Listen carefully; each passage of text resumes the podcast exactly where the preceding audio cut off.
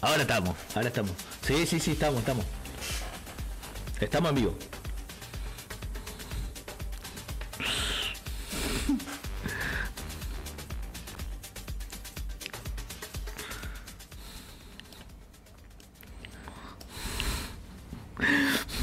Estamos en puro humo, a ver.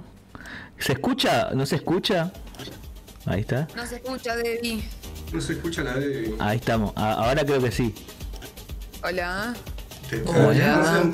¿Te están censurando de ahora? Ahí sí, sí, sí, puede ser. Censura. Eh, nada, gente, ¿cómo andan? Hola Mario y Fiona, hola Pollo Team 1, hola Salma Salomón 3, ¿cómo andan, gente? Eh, avisen si se escucha bien, si se escucha mal, le vas contando qué onda. Eh, nada, yo soy la Debbie, el de la gorrita es Elisa y el otro es el Duki. Ah, el Duki. El du- El Duki. Muy venido a menos el Duki. ¿Qué? Muy venido menos el Duki. Se nos cayó abajo. Te falta un par de tatuajes acá. Un par de, de marquita. Así que nada. Eh, El, el, el Lucky tiene una Emilia Mernes, me pregunto, ¿no? Uh, Una chica del empezamos yogur. así. ¿Sos vos? Sí, sí, sí. Pregunta, pues, ¿hay- ¿sí o no, digamos? Eh, Una Emilia Martes no, no, no hay ninguna. No, no hay una Emilia Mernes. ¿No? No. Por ahora. Por el, Por por el ahora momento. no hay. Ni tampoco un Emilio, ojo. Una- Claro. Lo único que hay, ¿cómo se llama ese vino? Eh, ¿Una Emilia? Claro. Claro, Emilia, sí. ¿El vino Emilia? Eh, Hablando de Emilia, hoy eh, llegué a verla hasta la, ulti- a la primera foto de Emilia. Porque quería ver si tuvo un makeover.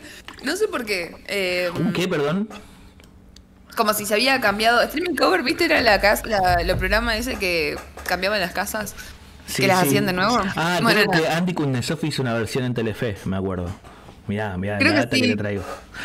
Eh, creo que sí, que no le fue bien, me parece. Pero ¿cómo? Eh, ¿El stream makeover con su, con su rostro? ¿Con su cara? ¿Cómo? No entiendo. No sé cómo había cambiado en el tiempo. Dije, ¿cómo era Emilia antes de Rombay? De hecho, antes de ahora, porque yo no la conocía en Rombay. Y me puse hasta la primer, primer foto de Instagram de ella. Ah, empezaste a ver el historial, el histórico Claro. de Emilia. Claramente Un- está muy doxeo. Claro, no, las primeras fotos igual no son. Yo me imaginé que iba a ser todo como que alguien vino y le hizo una limpieza. No, tiene fotos de ella cuando era chica. Aparentemente estuvo en varias publicidades de, mm, de 47 Street. Porque subía ella fotos de la revista de 47 Street. Eh, o sea, como una foto de la foto, ¿entendés? Eh, y nada, así que eso Eh. me enteré hoy. Emilia fue modelo de 47 Street cuando era Ahí más está. niña. Creo que ganó un concurso o algo por el estilo. Y creo que lo Ah. que vos estás diciendo es lo que se conoce como un glow up. El glow up Glow es up. el cambio de una persona como Claro, como un. Como, viste que de un momento estaba como de moda, en, no sé, no sé si es un meme o una tendencia de, claro, del glow up de que pasaste de ser un patito feo, como comúnmente se dice, a una persona estéticamente hegemónica, atractiva o como se diga políticamente correcto. Eso es interesante. ¿Ustedes consideran de que eh, tuvieron un glow up o un glow down? Lo fue un glow down, por ejemplo. La- la- eh, sí, sí, creo que deterioro. fue. En mi caso particular yo siento que tuve un glow up a nivel mental, obviamente, porque siento que cuando crecemos nos ponemos un poquito menos pelotudos, pero a nivel físico, a nivel físico, eh, todo lo contrario. Yo creo que tuve una cúspide de hegemonía a los 15, 16, porque y eso duró 15 y 16 dos años duró eh, y no los aproveché para colmo porque justamente era como muy chico muy inocente y es como que Claro. no podía disfrutar las bondades de, de dos años Del de up. pero bueno Yo en mi caso creo que, que sí hubo glow up, pero también porque cambié de contexto, no sé. Siento que, que mm, acá en Tucumán soy muy gigante para la gente y eso no es como lindo. Esto igual valiéndome de la opinión de los demás, ¿no? Cosa no, no mi opinión personal Claro. sobre mí misma. Eh, así que sí, que me parece que hubo un glow up y fluctúa igual, ¿eh? Tipo, te digo como, bueno, me parece que mis 18, 19, 20, no, 18, 19 fueron como mi, mi cúspide. Y después, bueno, fue en picada. Eh, pero bueno, no sé. Eh, Pero, a ver, nada, eh, como que no les pasa que, va, al menos a mí me pasa que con el tiempo me importa cada vez menos.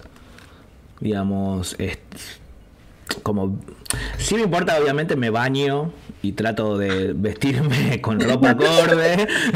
o sea, no, sí, me baño, o me miro al espejo, che, esto está bien, esto está mal, como trato de, verme más o menos pasable, pero que en sí no me interesa, no, no le pongo mucha energía a cómo, cómo estoy, cómo me veo, como que ya son 32 años con la misma cara y el mismo cuerpo, es como digo, yo soy el que soy, digamos, ya como últimamente me sale sentirme así, digamos, más allá de mis falencias en cuanto a la comparación con otras personas que por ahí están más buenas. a, mí ahí lo que me pasa no es tanto la, comparación con otras personas más, más buenas, más hegemónicas, sino que eh, es esto, ¿no? De, la idea de lo que yo supe ser, eh, eh, tipo mi grow up, que también habrá sido a los 18 años. A los 4 años. Era re lindo, burguesito, chiquito, la verdad que. ¿Sabes que sí? Me, imagino que, me, imagino que sí, sería como así un, un, mini niño que todos le tocan los cachetes. Eh, sí, sí, la verdad que sí, de bueno, después se fue todo un poco al carajo, pero más o menos a los 19 años, como volví ahí a, a, a la cima, pero sin saberlo. Viste, como cuando uno es tipo, bueno, este es mi mejor momento, nunca me enteré. Y después todo se fue para abajo y, acá estoy. Es que, viste, pasa, o sea, cuando vos estás en tu mejor momento, te, das cuenta como mucho tiempo después de que estuviste en ese buen momento. avisa, loco. Es como decís, viste, y en ese momento para vos estuviste en la ruina, estuviste como, no, nunca estuve, nunca, este es mi peor momento, decir, pasan 10 años después, uy, ¿cómo hubiese aprovechado ese momento? Estaba muy bien a comparación de ahora. Soy un boludo. Soy un boludo. Eh, a ver, del otro lado está Mario y Fiona que me dice, hola hermosos, está Salma Salomón que dice ole, eh, no sé si es un ole o un hola o pollo team, se escucha bien, dice, y no sé quién, quién está del otro lado, eh, porque acá dicen que son nueve, nueve, nueve espectadores, así que si están del otro lado y quieren comentar, saben que se pueden crear una cuenta en Twitch y y lo pueden y lo pueden hacer. También está inconsciente colectiva. Hola oli olis chiques. Hola cómo andás eh, saben quién es este, la popa. La popa, la popa, hola popa. acá les popas, ahí está. Mariana Estampela, hola Viri que dice acá. Hola hola ¿Cómo los a todos acá? Salsa Salomón. Bueno, muchísimas gracias por estar del otro lado, por bancar acá esta horita y media, dos horas de charlar, de hablar de cosas, eh, cosas que pueden salir bien, cosas que pueden salir mal, puro humo, eh, al fin y al cabo. Invitado Lucas dice que no lo cambié, pero amerita. o sea, igual, esto quedó el stream pasado que era que invitado a Lucas, eh, igual lo podemos cambiar, eh, tengo que buscar el archivo. Eh, y hoy puedo, puedo plantear, hicieron esto, no tenemos un tema para hablar, ¿no? per se de antemano. Habíamos dicho algunas cosas, pero Debbie no quiere hablar de eso ahora, no sé. Claro, acá para mí hay que explicar esta interna. Claro. Sucedió porque sucedieron varias cosas y, y la raíz de esas cosas es Debbie el origen del mundo soy eso, soy dentro del universo, todo, gira alrededor Todo el bien viene de Debbie, pero también todo el mal. Y acá hay que explicar un poco el mal, porque tenemos una temática que Isa está agarrado hasta la bola de esa temática y Debbie no la quiere sacar al aire, quiero que lo sepan. Y después también a mí me dijo, vamos a hablar de una película. Me pidió por favor que elija la película que íbamos a, a hablar, que es de Sadness, una película japonesa. No sé un carajo de películas, vamos a aclarar eso. Pero íbamos a hablar de esa película, la íbamos a ver. Hoy, 20 minutos antes de que arranquemos, me dice, no, me olvidé de ver la película y me olvidé de decirle a esa que la vea. Yo sabes Así que, ahí todo el plan se fue Encima toda la semana decía, loco, ojalá que alguien me diga de ver una película japonesa para, para compartirla después. Y no pasó, y dije, uy, me hubiese encantado que pase. Bueno, yo, para la casa. Tarea para la casa. La próxima semana vemos una película de Sadness. Para las personas que nos están escuchando también vemos de Sadness la semana que viene y la debatimos todas ahí, tiqui tiqui tiqui. También por, por diferido. Eh, y por, por el canal que ustedes quieran. Me, me, ¿Qué? ¿Cómo es nuestro comando lista de redes? Uy, es redes. A ver, espera. Eh, pero, En redes sin información, ¿no? Yo me lo sé. yo me lo Eh, en sé. red- en redes, ahí aparece, ahí, ahí. Bueno, nos pueden seguir en las redes. En Instagram está súper eh, ATR nuestro Instagram, mentira, no estamos. Pero ya, Oh, ya, ya- ya iremos subiendo Ya los está llegando el community manager, me dijeron. Claro. Eh, y después en YouTube, eh, bueno, están los capítulos eh, divididos en dos, así que si en algún momento alguien los quiere volver a ver, que tortura, si alguien se quiere torturar un poco escuchándonos, a- ahí pueden encontrar, pero supongo que eso es más para las personas que no nos conocen y quizás nos conocen desde ahí. Eh, Sí, bueno. lo que le quería preguntar a Lucas es si nos puede hacer una sinopsis de la película, así en líneas generales, así un poco nos las vende para verla. Claro, pa- para mí es, cuando la vi me, me llamó algo mucho la atención, un tema particular, porque si uno la ve puede llegar a decir que es una película de zombies. Es la típica, hay un virus, una gripe, pasan cosas, gente muere, es muy gore la película, tipo muy Gore. Eh, se, se va al santísimo carajo en muchas ocasiones, tiene mucha violencia, tiene también mucha violencia sexual.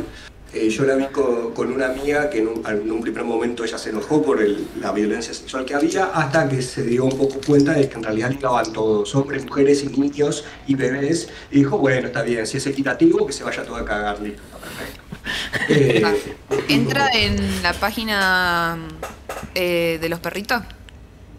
no, hay animales. ¿Cómo? No, no hay animales. perdón, perdón, paréntesis, paréntesis. ¿Qué es la página de los perritos? Estoy perdido. Esto estoy hablando puro humo, pero hay una página donde te, dicen si la película se mata un perrito o no. Ah, Como para que vos vayas preparado o para que la esquives, digamos. O si sea- es un tema sensible.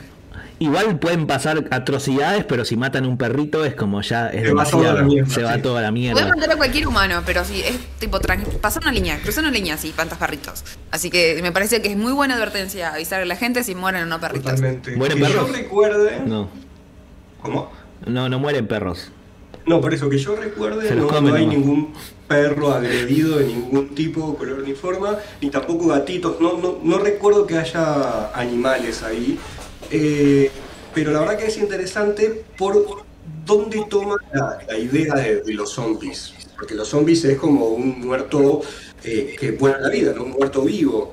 Sí. Y es más, mi, mi idea era indagar un poco de, de cómo había evolucionado la idea de los zombies. Antes era como algo más mágico, algo tipo un, un castigo divino de Dios que revivió a los muertos y te cagaron comiendo los cerebros.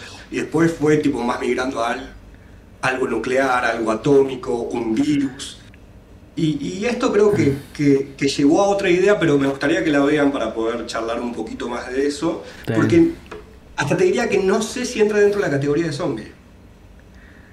Mirá lo que te digo, te digo, es una película de zombies, pero no sé si es una Claro. película de zombies. Eh, algo, va, no sé, na- nada que ver, ¿no? Pero algo, me puedo imaginar algo como lo que pasó con The, The- The Walking Dead, que terminó, empe- empezó siendo algo de zombies y después terminó en un problema de relaciones humanas, digamos, más que nada, y de la lucha por el poder. La lucha por el poder. Puede ser. A, a mí lo que me pasó con The Walking Dead creo que vi hasta la cuarta, quinta temporada. Eh, no sé si voy a spoilear a alguien. Son un millón, ¿cuántas son? Spoiler, nada, ya fue. Bueno, pero hasta que se van de la cárcel, o sea, no, no, no fue mucho. Que- que ter- se van de la cárcel y yo vi hasta ahí. Lo que me pasó fue que creo que esa, la temporada siguiente hay un zombie o tres zombies en toda la temporada. Y fue tipo, bueno, ya no me divierte tanto los conflictos humanos. Para conflictos humanos tengo mi día a día. Yo quería ver gente comiéndose los cerebros, ¿no? Claro. Sí, acá Maurifiona dice The Walking Dead se pone re en volante después los zombies dejan de ser un peligro ya. Es verdad eso. Es verdad eso, ya, ya dejan de ser. Che, ¿y qué harían ustedes en una apocalipsis zombie? O sea, se mañana, mañana hay una apo- apocalipsis zombie e incluso Buenos Aires es el foco donde arranca y donde empieza todo. Digamos, eh, Salve. Estoy, estoy en Tucumán. O sea, Salvadísimo. ¿qué harían? Particularmente yo siempre digo como que... Uy, se fue Lucas. Me cambió de Ah, ahora estamos, Acá estamos en, en- en HD. Luquita en En Full HD Full HD. Bien ahí. Eh, yo siempre pensé de que hay una apocalipsis zombie siempre dije, ¿por qué la gente no vive en los edificios arriba de todo, digamos, que no acceden los zombies, me imagino? Pero también de qué tipo de zombies estamos hablando. Pero bueno, quiero, quiero escuchar Eso mismo te iba a decir, eso mismo te iba a decir, porque hay un montón de tipos de zombies, ¿viste? Tenés los rápidos, los lentos, los inteligentes, los tontos, los, los que son ya la generación mutante, ¿no? Que de repente es grandote, que, que te rompe todo, como que me Sí. copa. Eh, pero, pero sí, para mí son lugares altos, lugares medio que no puedan trepar, porque por lo general los zombies no trepan a menos que veas eh, Resident Evil, que están los bichos esos que saltan. Claro, Eh, claro.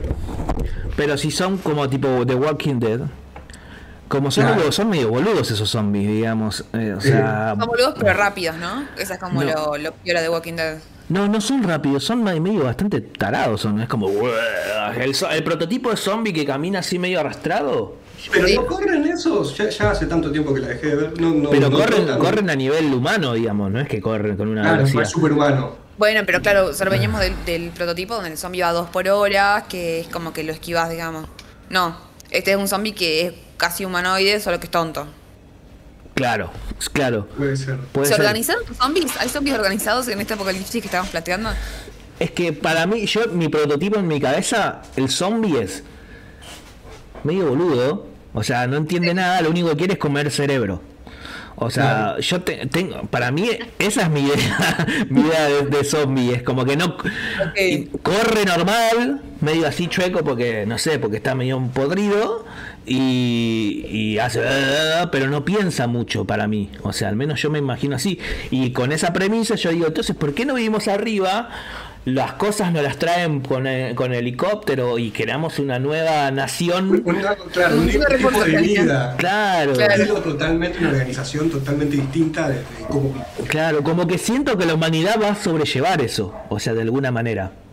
Para mí sí, y hay, hay, hay muchas películas y muchos hasta eh, juegos que hablan de eso, de cómo de repente se van aglomerando la gente y tienen su nuevo tipo de vida en esas aglomeraciones, de tipo, bueno, tenemos que ir a la siguiente aglomeración y, y como que tienen caminos internos, calles que pueden o no pueden ir. Claro. Eh, como que se, se reorganiza toda la civilización alrededor de nos están cagando matando los zombies. ¿no? Claro. Sí. ¿Vos querías, Lucas, entonces con un apocalipsis zombie? ¿Qué planteas? Eh, para mí sí, para mí son lugares lugares altos porque para mí ahí se juega mucho el tema de la motricidad, es como dijo Isa, tipo, están- se están pudriendo estas, estas hermosas criaturas, entonces tal vez piso un escalón y dejo la pierna. Sí. Claro. Y, y, y, y cómo, eh, a mí- o, o sea, a mí lo que, de la, el contagio para mí es la, la- la- el mayor problema, no el zombie sí, sino que dejen de contagiarse y dejen de haber cada vez más zombies, digamos. Bueno, eso es muy interesante porque siempre es la típica de si te muerde te convertís en zombie, la sangre está contaminada, la saliva está contaminada y tenés películas que van más del lado real, ponele, que si estás echando a alguien en la cabeza te salpica la sangre y cerrá la boca, hermano. Claro, No traes la sangre contaminada. Hay películas que sí, que se le cae una gota en un ojo y se transforma en un zombie, o que, que, no sé, que, que le escupen en la cara y se transforma en un zombie. Esas hay, como también tenés las que no. The Walking Dead me parece copado que trae un tema eh, nuevo con eso, que es tipo, todos ya tienen el virus, pero se tienen que morir primero para poder convertirse. Claro. Ah, sí, es verdad, es verdad. Es verdad. Por eso cuando se muere uno, como que se alarman todos y dicen, bueno, Claro. le sacamos la mierda, nos vimos. Acá eh, dice Mari Fiona, eh, dice subirse a un avión e irse a una isla. Está bien. Eh, dice Mari G. 8, 9, los zombies coreanos están en otro nivel, es verdad, los zombies coreanos. En realidad todas las producciones coreanas es como que tienen un level más de, de algo. Eh, The Walking Dead al principio eran repillos y después se fueron haciendo pajeros, rebardeando la serie por eso. Bien, bueno, así es. Eh, ¿Saben qué les iba a preguntar? ¿Qué pasa si en realidad en este universo que vivimos, en el- la, la realidad real, eh, los zombies somos nosotros? Solo que no somos conscientes. ¿No? O sea, pe- empecé a pensar como si los zombies tienen conciencia de que son zombies. Y yo calculo que no por cómo viven y porque no, no se organizan y tal. Pero si los zombies somos nosotros, gente. pues Pero realidad debería no- haber otras criaturas idénticas a nosotros que nosotros Ya las comimos, ya ganamos. en la Ya historia de, ganamos. de la evolución. Claro, Claro, como que nosotros somos un post-apocalipsis que lo, que lo ganamos. claro, claro. Esperá, esperá, esperá, esperá, esperá, esperá, esperá, decía Fantino. Eh. Explíquenme esta teoría.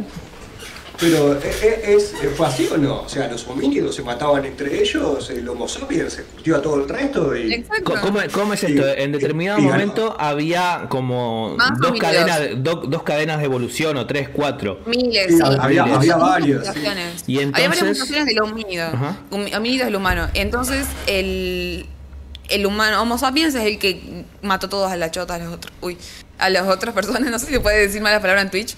Eh, Fue antes de que arranqué, no sé. ah, bueno, ok, listo. Si se puede decir Eh, qué cosa, chota, culo, teta, pis. Listo, no, no te banean. No pasa nada. Eh, nada de eso. O sea, y si los zombies somos nosotros, me parece re piola, porque nosotros ya matamos a los otros homínidos en la evolución. Viste que no hay una especie que evolucione y queda, sino que hay una serie de mutaciones y sobrevive la más apta.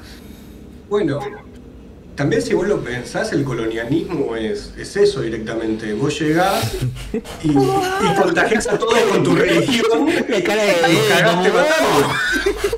La colonización es- historia La de la colonización humanidad. es un zombie, boluda. Claro, esto. Se me acaba de explotar el cerebro. Cristóbal Colón, el primer zombie de América. Dice. Me Eh, parece fantástico este concepto, boludo. Listo. Somos, claro, fuimos Ah. zombi- zombinizados, no fuimos, fuimos colonizados, fuimos zombinizados. hagamos una tesis de esto. una tesis. Me parece brillante, boludo. Somos zombies, no. Los homínidos se quedaron atrás, posta, los, los colonos fueron los verdaderos zombies. Ahí sí. Claro. Llegaban, hacían mierda a todo, mordían a un par y, se empezaron a reproducir. Y listo, ya está, exacto. Sin ir más lejos, también, claro, las enfermedades que trajeron era justamente para poder eh, combatir la, la- Sí. el resto de la población original y los otros homínidos. Wow, wow. Bueno, igual también la- las enfermedades propias del lugar se, hicieron- se llevaron a unos cuantos colonos, me imagino. O sea, como que hubo un Claro. taequita ahí. Un poco de. tra- vos traes las tuyas y te hacen mierda las que vos llegaste. Claro, se perjudicaron a sí mismos también, es verdad, verdad. Eh, pero bueno. Eh, ¿Qué piensa la gente? ¿Nos quieren contar ustedes sus experiencias respecto a... ay, ¿La pueden ver? Sí, La, gente no nos quiere, la gente no escribe nada, no escri- escribe nada la gente. O sea, ya, ya nos odia, ya nos odia, loco. Toren Tru- Blue Blood nos dice, el cap de esa serie tiene que ver con cómo ve la vida un zombie. Listo, yendo. Eh, de- ahí dejo un link para que la gente que quiera ir a verlo. Eh, ¿Ustedes qué harían en un apocalipsis zombie, gente? ¿Nos pueden contar? Ahí. New Year's Day acaba de mandar el link. ¿Eso es una serie de zombies? Mirá qué interesante, ¿sí? No la conocía. ¿Cómo Eh, se llama?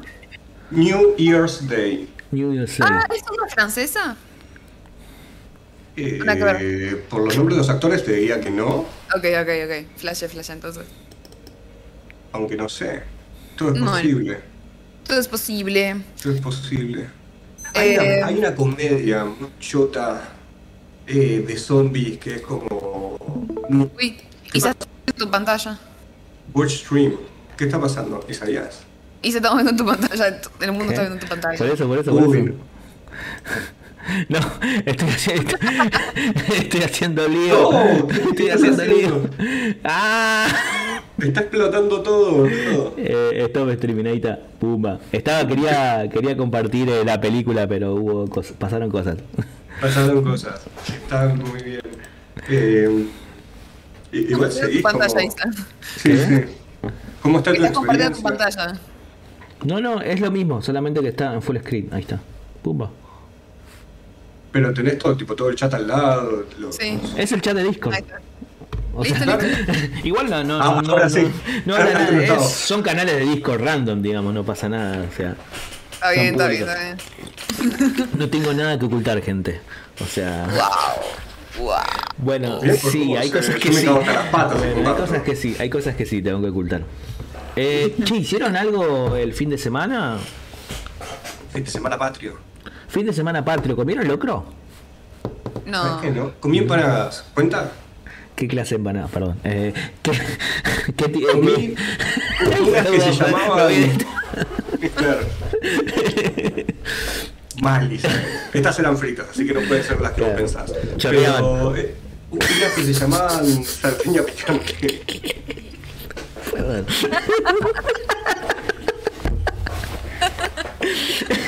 Era una empanada comida. No era la salteña Claro, claro. picante. Una salteña picante, bien, chorreaba. Eh, yo Me gusta porque Isa está buscando la cancelación. O sea, la última vez que yo participé de esto, él dijo que nos cancelen es bueno y, y- y está yendo por ese camino. A, a- a mí me da mucho miedo de olvidarme que hay mucha gente del otro lado, mucha gente, bueno, hay gente del otro lado, eh, y es que y sacar mi verdadera personalidad que hice guarangadas y cosas muy extremas. siempre Para mí- siempre en tono de tiene que humor, ¿no? eso, igual. Siempre Para mí tiene que Lucas, salir Lucas, eso. vos- tú me has escuchado hablar de barbaridades extremas, digamos. que- o sea, Ah, pero jamás, bueno. jamás. Yo no conozco ese, ese lado tuyo, Isaías, estoy para que aparezca acá por primera vez. Eh, y para, vol- volviendo al temita de- del fin de semana patrio, me interesa saber qué hizo Debbie estando en Tucumán, 9 de julio. Sí. En Tucumán Acá- llueven, llueven empanadas esos días. Es como de repente salí a la calle y llueve empanadas. Yo de empanadas. Sí.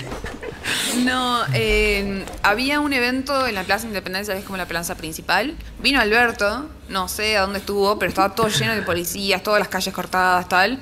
Porque. eh, Me, me gusta, fact, me- me gusta lo dijo, aprendí por vino Lucas. Alberto, vino Alberto, mi amigo. Alberto Fernández. Está bien, está bien. Eh, disculpa. Vino Alberto, o sea, vino Alberto. Claro, no. Eh, porque me he enterado, según Lucas y según la fuente de Times New Roman, que el 9 de julio Tucumán se convierte en la capital de Argentina. Solo ese día. Claro. o sea, cambio de capital. Ah, Para que esto no me lo, no me lo acrediten a mí ni quede abrochado a mí, esto es algo que yo aprendí cuando fui a, a la casa histórica, cuando, en mi visita tucumana que tuve hace poquito, eh, y lo escuché de un guía turística tucumano, así que puede ser que el tipo estaba simplemente chamullando a, a, a niñas que estaban ahí participando de una guía y que yo me estaba colando de fondo haciéndome el boludo. Porque Claro. descubrí que no conozco una mierda de historia argentina y fue muy interesante toda esa parte. Pero, Y, y escuché eso, que Tucumán el 9 de julio se convierte en la capital de Argentina por 24 horas y que, eh, sí, rarísimo, boludo. La como el que meme de la nena, ¿viste? Como. O sea. A, a mí me voló la cabeza saber eso, la verdad, y se- lo escuché automáticamente, le mandé un mensaje a Debbie para preguntarle si era así y ella me dijo, yo pensaba que era un mito. Puede ser que sea un mito. Todavía seguimos en un esa, mito. en esa Yo, actualidad. yo pensaba que era Nosotros- humito, humita. humi- no, no, Ah. Yo pensé que era humita. Asumida. Eh, porque acá no verificamos ningún tipo de información. Ah, Nada. absoluto. Porque Para es puro, nada. puro mito. Es un mito, es puro mito. Puro. Eh, Oye, estoy. ¡Oh! Eh, no, acá en Tucumán había un evento eh, muy grande en la Plaza Independencia, había unos, dos escenarios y un montón de puestitos de comida. Había, bueno, sí, empanado, mita chor y todo eso. Así que fui un rato para ahí y no mucho más. O sea, había mucho movimiento de gente en general. O sea, toda la gente yendo para ahí, todo cortado, todo, todo cortado. Eh, y seguro que había un evento en el- la casa, seguro había un evento en la casa histórica, no lo vi. Eso te iba a preguntar, ¿no fuiste? Porque cuando yo fui estaban varios pedazos de la casa en restauración, remodelación, Sí. como sea, tipo poniéndola linda para el, La para el casita nuevo. de Tucumán. La casa histórica. La casita de La Tucumán. casita. A mí- ¿Sabes? Yo lo molesto que hay como una división acá en el que yo digo, para mí nunca, o sea, yo me enteré que había pica por la denominación de la casa histórica La eh, en de Buenos Aires. Tucumán. O sea, no- acá no me enteré que había un Pero conflicto. bueno, yo, yo estando allá lo escuché también eso, tipo... La que, casita ah, de Tucumán. La casita de Tucumán que lo decía un tucumano. Uno de los serio? días dijo la casita de Tucumán y hablando ahí, eh, eh, lo cual me, No me sé llamó por qué. Tampoco sé cuál es el conflicto, o sea, el- es la, cas- la casita, yo que es una casa. No sé por qué, Claro. por minimizarlo. Ay, sí, perdón. La casita Quiero que en un de momento hablemos de Tucumán. historias random. Lucas cuenta un poco lo que aprendió estos días en De, tu- de eh, la casita de histórico. Porque a mí, a mí me pareció re clara. No sé si les, les pinto o no. ¿A vos, Isa, te, te interesa? No, yo- yo La, la verdad que no, pero bueno, si ya lo dijiste. La verdad que me, da, me parece una poronga al lo que puede margen. a decir Lucas. Lo que propones. Al margen y, y yo, eh, para después de, de seguir, es como para casita de Tucumán. Yo pensé que la casita de Tucumán era así como así, porque la veía en la moneda de chiquitito. No sé si se acuerdan, la moneda, una, había una moneda que tenía la casita de Tucumán. Los 50 centavos creo que eran. Y, y- Puede ser, sí. y no estaba entera, eh, estaba como medio con una forma así. Y yo pensaba que era así, que estaba construida así. O sea, como como un embudo. Sí, sí, pero bueno, eh, che, ¿y qué aprendiste, Lucas, entonces de No, yo, Tucumán? yo- yo- yo no voy a hablar sobre todas las cuestiones históricas que aprendí, yo voy a decir las cosas que me llamaron la atención de, de Ok. allá. Fue tanto de Tucumán como de Santiago cuando fui a, a- a las termas, por ejemplo, las termas de Río Hondo. Vos cuando estás llegando hay un cartel que dice bienvenido a las termas de Río Hondo y tiene eh, como si fuesen lo- los, símbolos para mudos, tipo dibujado debajo. A lo cual yo dije, ¿para qué mierda está el símbolo mudo? Porque los locos pueden leer. ¿Entendés? No, espera, de nuevo. Claro, o sea, estaba el cartel que como- decía, bienvenido a las termas, y debajo de cada letra estaba su respectivo símbolo mudo, tipo la manito dibujada, y, y yo me quedé pensando, tipo, ¿para qué mierda está? Ahora lo entendí, El perdón. pobre tipo que es mudo puede leer, o sea, lo ve y dice, ah, mirá, bienvenido a las termas. Es, es Pero verdad, estaba- no, no tiene sí, sentido. pero no tiene No sentido. tiene sentido. No tiene para nada sentido. tipo de sentido. No, para nada. Así que bueno, eso me, me llamó mucho la atención de Santiago. No, pero pudiste haberle sacado una foto, boludo. Eso era meme. Eso era meme. Eso era un re meme. O sea, te entiendo si abajo pones tipo, eh, viste, esos puntitos de braille, como para la gente pasa. Pero o sea, tremendo, tremendo. Igual los puntitos de braille, el loco no se va a bajar ahí a tocar el cartel, ¿no? Pero Bienvenido de que.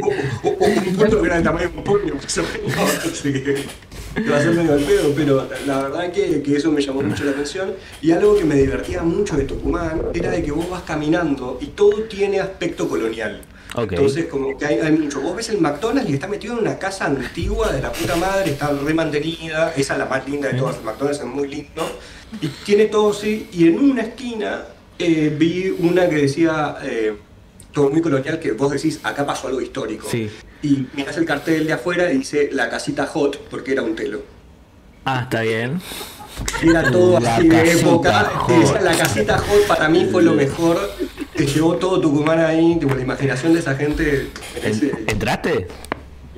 No, no entré porque estaba con, no estaba con la persona correcta, estaba con, con el novio de una amiga de Debbie y él me dijo, "Ey, ¿querés conocer la casita de Tucumán? Yo vi la casita J. dije, ¿sabes que Estoy en La la verdadera casita de Tucumán. casita de Tucumán. Eso es lo que la gente no sabe. Hay las empanadas chorrean. Perdón. Claro. Ahí, ahí son ricas las empanadas. Perdón, perdón, acá Sal, eh, Salma, Salma Salomón dice, el cartel de entrada de Tucumán dice bienvenidos a la ciudad histórica de los argentinos, así que se falaya eso, G, la casa histórica, amigos, así que hay una persona que dice que es la casa histórica y no la casita Hay de una persona y, y fuera de registro, así para que nadie lo sepa, eh, era su novio el que, con el que estaba en ese momento. Ah, está bien, está Pero, bien. está pero bien. no, no, lo- no lo digamos en aire, Isa, por favor, editame esto. Eh, está bien, está bien. Che, eh, eh, ¿Río Hondo tuviste? No, las termas de Hondo. las termas de Riondo, sí. Sí. ¿Qué onda, Estuvimos- qué onda las termas? Estuve un, fin de semana, eh, la, la viola, me hice una mierda más que estar en una pileta de agua termal. Nunca fui a aguas termales, no sé cuál es el beneficio, no sé cómo te hace sentir, no sé cuál es el disfrute de eso. Eh, pegate una ducha muy caliente, boludo, Claro. y va. Es, es, es como un poco mm, relajar, digamos, básicamente. Se supone que el agua termal tiene sus propios beneficios para las articulaciones. Creo que también tiene algunas cuestiones respiratorias, no tengo idea. Pero, mm, pero el flash es que te relajas. Es como si te das un baño de inmersión, una ducha, o sea, un baño de agua Sí. caliente, hermoso. Un O sea, baño pre- María. ¿Cómo? Un baño María. Claro, Totalmente, totalmente. Eh, y la verdad que, que- que estuvo bueno porque a- yo no me lo imaginaba. Uno dice, bueno, las termas, cuando yo me imaginé de ir a las termas, yo me imaginé un complejo que tiene las termas en algún lado y donde uno se ve, y es como un pozo de volcán en donde ves un montón y te metes ahí. Las pelotas, era la casa de alguien con, que se armó una pileta, mandó un agujero y sacaba agua de las napas termales. Salía agua caliente, lo cual me flashea un montón eso como que no entiendo la magia, no, no, no entiendo qué pasa para ver el motor en el fondo con una caldera calentando el agua y te recogieron todos. Con engaño. Igual, igual acabo de mentir me acordé que sí estuve en una especie de agua termal. No sé si quieren escuchar. eh, no, es tampoco, no, no es tampoco tan interesante. eh, Está en, en Potosí, eh, Bolivia. Y en Potosí, Bolivia, hay un lugar que se llama el Ojo del Inca. Y el Ojo del Inca es una especie de mini laguito que ahora no está turísticamente habilitado, pero igual puedes ir y decir, eh, quiero conocerlo, y hay alguien que cuida ahí y te dice, bueno, con cuidado anda para allá. ¿Por qué no está habilitado? Porque mucha gente se ahoga en ese lugar. Mirá. El mito es que, digamos, que el lago te llama y te dice metete, metete, metete, es como una leyenda, un, un mito, un mito. Te- Mito. te- te- y bueno, entonces la gente como que es seducida por, eh, por, por, eh, por el lago y se mete y se ahoga. Y por eso es como que le dicen que está maldito. Eh, y la leyenda también cuenta que ese lugar eh, es donde los incas enterraron mucho del oro que tenían para que no se lo lleven los españoles, para que no se lo lleven los zombies. Eh, Como todo vuelve. como todo vuelve, para que no se- lo lleven los zombies y, y que no se sabe cuánto de profundidad tiene. De hecho, o sea, a nivel geológico no se sabe el fondo. Nadie entró al fondo porque es muy caliente, pero Claro. tiene una piletita al costado donde es el mismo agua o la misma agua. ¿Cómo sería? ¿La misma agua o el mismo agua? Si es el agua o la agua. ¿Qué misma agua? El mismo agua, el mismo agua, como que hay un, un, un conducto que ese agua es el mismo en la peletita y es muy caliente, es muy linda y bueno, y ahí me tiré un chapuzón solo a la mañana, estuve como dos horas ahí, solo, no había nadie, había unos franceses que llegaron conmigo que no se quisieron meter, que estuvieron ahí, ping pong, se fueron. Eh, Qué linda experiencia, boludo, igual. ¿Es- ¿Escuchaste las voces? No, no escuché, la verdad que no escuché nada, estaba solo, estaba absolutamente solo, rodeado de cerros, digamos, en el, Hermoso. en el medio de la, de la nada. Y bueno, eh, la, chi- la mujer que cuidaba ahí le quería sacar unos mangos a los franceses. Y, y los franceses por eso se fueron, ahora me acuerdo. Y como que yo era argentino, la mujer eh, dijo: No, vos No sos- te voy a sacar nada. Claro, dijo, vos no te voy a sacar nada. Y como dijo, vos, metete, no te, metete, no te hagas drama. eh, Claro. No pasa nada. Así que nada, eso fue la mini anécdota. Así que sí estuve en una agua normal. No me acordaba, no me acordaba. En- no solo un agua normal, sino un agua termal maldita. o Un sea, agua termal maldita, sí. Estuve ahí al costadito. Pero bueno, después le- le- le- si entran, si, en- si entran a, a mi perfil, eh, isaías.montenegro o punto a punto montenegro, Uy, ya lo mandó, se le van a sumar todos los seguidores. Ahora escrolean y ahí van una foto donde hay una especie de laguna desde arriba. Bueno, ahí estuve eh, metido en la piletita que está al costado. Eh, pero bien. Muy copado, 9 de julio, 9 de julio. La verdad. 9 de 9 de julio. ¿Qué pasa? ¿Vos, el 9 Isa, qué hiciste? ¿Qué hice el de- 9 de de- julio? hoy- ¿Qué? Me está llamando. ¿Qué hice el 9 de julio? Festejé, porque somos argentinos, ¿no? Ahora, Ahí dentro de las cosas que en el escenario que les conté que estaba en la plaza, había una banda que de repente empieza a cantarle el feliz cumpleaños a la patria. Literalmente sonó que los cumpla feliz. La definición de cringe. Qué cosa hermosa, por favor. Solo en tu cumpleaños. una con ¿qué? Feliz cumpleaños, bueno, nada, feliz cumpleaños a la patria. Con tortita y todo. Es que bueno, es el cumpleaños. Es como. eh, eh, Está bien. está, está bien, divertido. ¿Por qué no? ¿Por qué no? ¿Por qué no?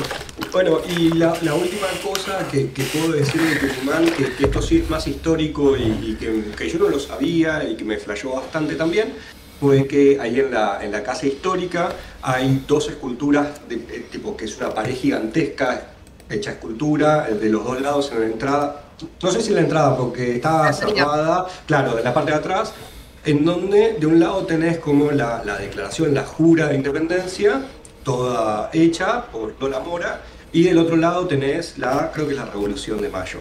Lola Mora Eh, es eh, lo mismo que está ahí sobre donde venden cosas. Ay, ¿Cómo se llama en Buenos Aires? Donde venden eh, choripanes. La costanera. La costanera, ¿hay algo de Lola Mora? ¿Puede ser? La que Puede ser una escultura de ¿Una Lola escultura Mora? de?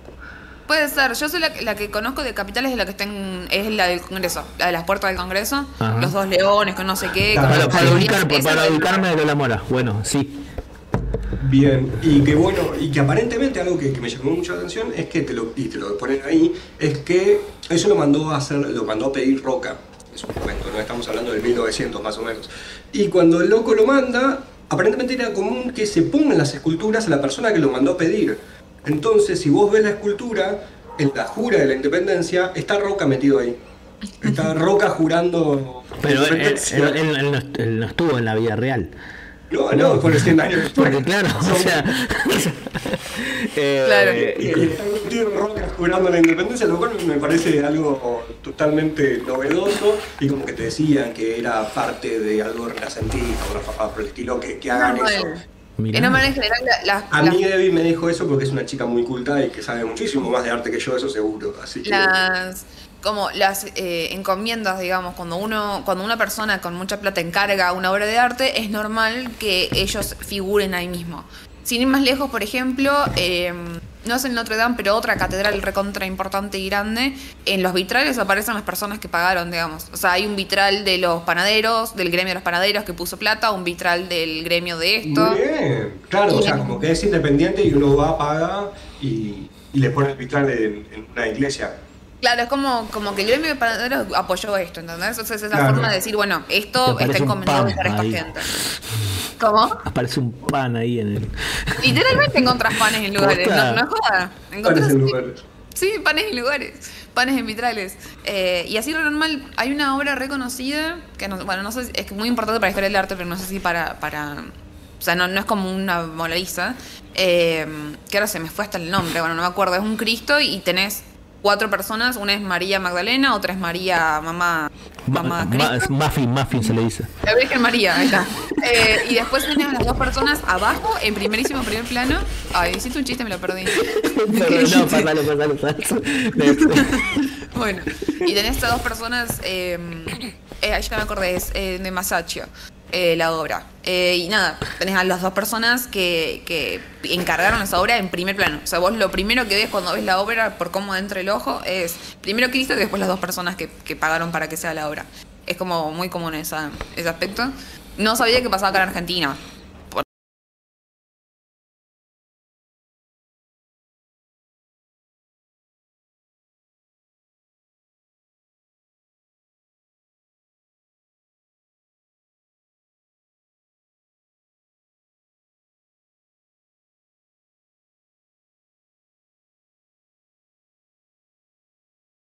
Me gusta porque eran 11 personas y aparecimos nosotros y se fueron dos. Está Que somos está vos y yo, ¿vale? Claro. Ahí está, está. Este- Eh, Maru Fiona, Emita voz. La gente que está del otro lado y que. No se escucha, quiere- Isa dice. ¿eh? No, no, sí, ahora ya me escucho. Yo lo presiento. Eh, la gente que está del otro lado quiere comentar, quiere hablar, quiere, quiere charlar, quiere contar sus experiencias. A veces leemos un poco tarde, pero los leemos, así que ¿por qué no queremos cortar el flow de la charla cuando se vuelve interesante y cuando hablamos de la casita de Tucumán? La casita hot de Tucumán. Eh, Acá sí te están diciendo algo interesante que es que se te escucha bajito, eso ¿Se me puede ser. escucha bajito? ¿Ahora cómo se me escucha? ¿Mejor? Ah. Yo te escucho 10 puntos. Ahora, ahora, 1, 2, 3, 4, 5, 6, 7, 8, 9, 10. Perfecto. Perfecto. como, como yo. Ah, qué belleza. Eh, hay un tema que quiere plantear Debbie, tengo entendido. Es así. El tema prohibido era El este. tema prohibido del Claro, día. o sea, a mí me están haciendo bullying porque yo dije, che, tengo esto para filosofar, pero capaz que es muy enroscado y muy poco chequeado. Eh, pero bueno, nada, me presionan, así que no me queda otra mano. alternativa. ¿Puedo levantar la ¿Qué? mano? ¿Puedo defenderme? O sea, No. vos, pro- sí, voy a defenderlo. Vos propusiste el tema y vos sola te lo auto boicoteás. Es como que voy a proponer este Yo tema, dije pero que- es así, es así, así. Y nosotros quedamos como, no te dijimos No, nada. yo dije, ¿de Yo qué no podemos qué filosofar es, hoy? boludo. Sí, sí. Yo dije, ¿de qué podemos filosofar hoy? Eh, y. mm, O sea, ¿qué venía filosofando yo esta semana? En mí misma, en mi universo. No sé ni con quién lo hablé. O sea, yo sé que lo hablé con gente, pero no me acuerdo con quién. Eh, entonces, La nada, droga, si ya la droga. Ya me han, me oído hablar de esto. Pero, la otra vez estaba pensando en por qué carajo existen cosas como los terraplanistas y las personas que descreen las vacunas y así un montón de cosas, ¿no? Como gente que, que, mm, que plantea cosas que, nada, como que, que dudan, ponen en duda lo que ya se Pelotudeces, sostenía, Debbie. ¿no? ¿Qué? Pelotudeces plantea. Sí, pero, sí, pero como si lo reduzco a su esencia, es como que están poniendo en duda cosas que se decían que ya, como ya establecidas, ¿no? Y ahí me puse Perdón, a pensar me como. fui. ¿Qué? Me fui un poco, perdón. Está bien, está bien. Podés Pelotudos. contar. Ay, para descomprimir. Eh, entonces, tipo, me puse a pensar que en realidad me parece que hay como un error en cómo planteamos la forma en la cual perpetuamos la información. O sea, cómo, cómo, mm, cómo educamos y nos educamos en general. Cómo aprendemos las cosas.